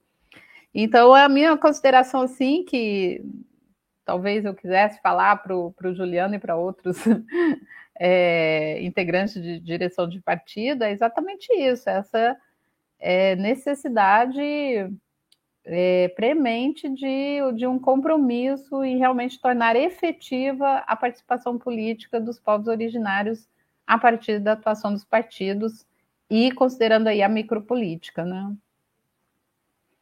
Agradecer aí mais uma vez. Obrigado, Sandra. É, essa foi a Sandra Nascimento aqui do nosso programa Observatório Indigenista, passando aqui para o nosso querido Fábio Martins. Fabão, a palavra está com você. É, eu concordo plenamente com a Sandra. Eu acho que, como eu aprendi com a maravilhosa Hebe de Bonafini, mãe da Praça de Maio, que lutaram desde a ditadura militar pelos desaparecidos e mortos na ditadura argentina, que a crítica tem que ser feita. A, a gente, os companheiros a gente critica e os inimigos a gente combate. Né? Eu acho que nesse sentido aí eu faço minhas palavras da Sandra. É... Depois, com relação a como que os partidos políticos, eu queria ter também, né, imaginando aqui as possibilidades, ter perguntado para o Juliano como que se faz, né, para articular essa imensa demanda política que existe fora do partido com a institucionalidade dos partidos, né? Parece que tem uma relação direta com isso aí que o Cris e a Sandra estavam dizendo de dessa imensa necessidade de uma sociedade é, centenariamente violenta, colonizadora e opressora, que reproduz né, nessa forma da propriedade privada não só o patriarcado, mas também o racismo, né, o etnocídio, o epistemicídio, o ecocídio e todas as formas de violência que a gente pode né, imaginar. Não basta mais hoje, por exemplo, para qualquer pessoa que se imagine crítica é, verdadeiramente, não basta mais só é, é, é, é, não ser machista, não ser racista. É um pouco isso que a Sandra falou. É preciso abrir mão desse espaço de fala, de poder, para que o outro ocupe. Realmente isso parece muito difícil de ser feito, imaginando as questões econômicas, políticas e ainda o fato de que o espaço de poder disso que a gente chama de esquerda ser residual em relação às possibilidades de tomada de decisão diante de um suposto Estado democrático de direito. É eu imagino que essa seja a grande dificuldade dos partidos de aceitar, por exemplo, a participação é, é, é, é, não é nem igualitária, né, nem equânime, é coerente, que é uma coisa muito mais complicada da gente entender o que, que seria, é, desses setores aí, pouco representados, para não dizer outra coisa. Mas vamos imaginar, por exemplo, também uma questão absolutamente complexa, nevrálgica, que a gente pouco discute, que é a relação entre política e religião. De como que as coisas estão acontecendo lá na ponta, como que a violência, essa violência desse porte de arma que qualquer um pode ter, está acontecendo agora. A gente não consegue nem falar disso, cara. Não é porque as pessoas têm tanto medo do que está acontecendo nos territórios que é só denúncia e o medo. É o que está tendo: denúncia, medo e expropriação é, os partidos de esquerda, os setores que se é, consideram progressistas têm um imenso desafio. Ocorre que esses, esses, os companheiros, nossos companheiros, com todos os seus defeitos e todas as suas qualidades, têm feito imensos esforços para poder resistir, inventar e recriar esses espaços. Ocorre que a gente tem enfrentado um inimigo que é imenso que tem a ver um pouco com o silêncio, com a indiferença e com as conveniências de uma sociedade absolutamente desigual, como disse o, o Juliano, mas dependente, econômica, política, culturalmente e agora, mais do que nunca, militarmente. Realmente eu espero que o grande espírito nos proteja, que a gente tenha coragem e força para fazer os enfrentamentos que tem que ser feito e que a gente saiba que, com certeza, a promessa desse esse planeta ele é a promessa da abundância. Embora o período seja nebuloso, o amanhã promete ser lindo e maravilhoso para todos aqueles que estão e que estarão. Não posso deixar de acreditar nisso. Obrigado. Esse foi o nosso querido Fábio Martins, passando a palavra para nosso querido JM, João Maurício. Não, uh, fiquei pensando que é dialogar com, já lembrando da semana passada e de hoje, dialogar com, com os representantes, presidentes, né, das direções partidárias é um momento bastante rico, né? Inclusive para a gente ver o, os nossos limites e, e, as possibilidades do que a gente do que a gente pode também estar tá provocando aprofundamento, né? Tava pensando ali e aí, Cué, Nuno Fabão, aí a Sandra também está nos assistindo, talvez mais, eu acho que é importante estar, tá, que os povos indígenas, né, pessoas, né, intelectuais indígenas ou militantes indígenas participem dos governos, né, como, a gente, como indigenista também. Mas eu acho que mais do que isso, agora é, é a provocar que, que, a, que, os, que os partidos de esquerdas rompam as caixinhas mesmo e tentem a, ampliar a, a, as possibilidades de, da radicalização da democracia. Eu lembro que aqui em Porto Alegre, no segundo governo da, a, do PT, que era no segundo, no terceiro governo, segundo governo do PT, o Raul Ponte ele era vice-prefeito do Tarso Genro, né? E o Raul Ponte ele falou que o, e o orçamento participativo pegando assim, tava uma experiência ímpar assim na, na em Porto Alegre muito mobilizado utilizando muito as, as comunidades, nas, as vilas populares, as comunidades também em geral. E ele, ele fez uma declaração que no, no futuro talvez a Câmara de Vereadores devesse, de, é, devesse parar de existir, né? Porque ela perderia a, perderia a função. E ele foi bombardeado, a grande mídia daqui, a Globo daqui, que bombardeou ele o tempo todo, todos canais de televisão da, da, da, da burguesia bateram nele diretamente, assim, confrontaram como se ele fosse uma, uma proposta autoritária, e na verdade era uma proposta de radicalização da democracia, do tipo ampliar a, a referência a, da, dos movimentos populares, das, das associações e dos, das lideranças comunitárias no processo de decisão. Então, eu diria assim, é o momento da radicalização do, do imaginário. Né? Se a gente ficar só pensando que a correlação de forças, e isso o, o Juliano também concordou, só que a correlação de forças não permite uma, uma mudança mais radical da sociedade, o nosso limite também já, já, já partirão desde o do princípio já estreitados, né, diminuídos.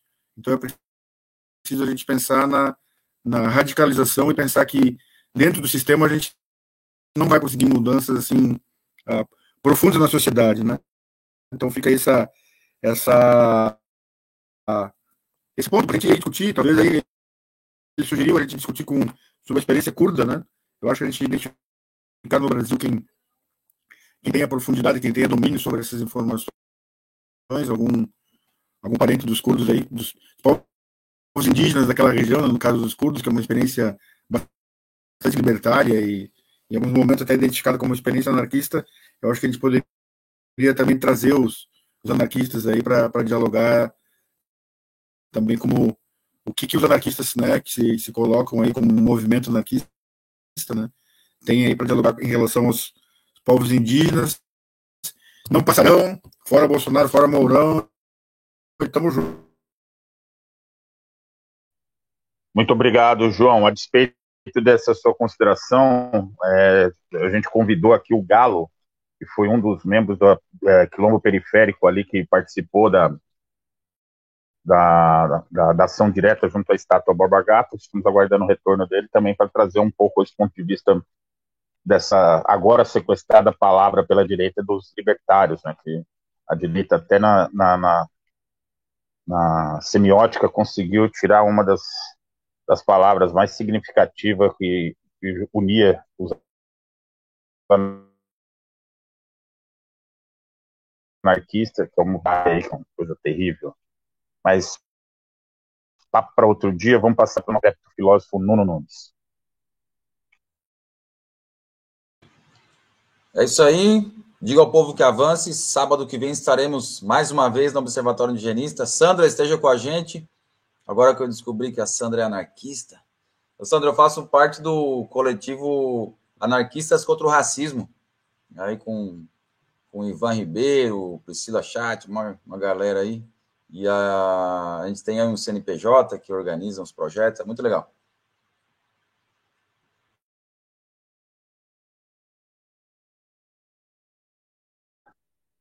Sucinto, querido Nuno, muito sucinto a bancada toda, acho que é anarquista, com exceção a minha presença aqui, que parece que estou um pouco atrasado, mas sigo no bom combate também ao lado desses camaradas aqui. Narcopunks do mato, guaraníticos aqui, meus camaradas bancada. É, quero agradecer a audiência, agradecer a todos que participaram do programa de hoje, agradecer a equipe Isabel Chimelli ali da Rádio Cultura M930 e também toda a equipe da Estação Democracia. Pedimos para curtir, se inscrever, compartilhar. Esse programa de hoje foi excelente e aguardamos vocês no próximo sábado, 11 horas da manhã, ao pé do bambuzal, mandando flash em fascista. Não passarão, venceremos e até o próximo sábado. Diga ao povo que avance. Diga ao povo que avance.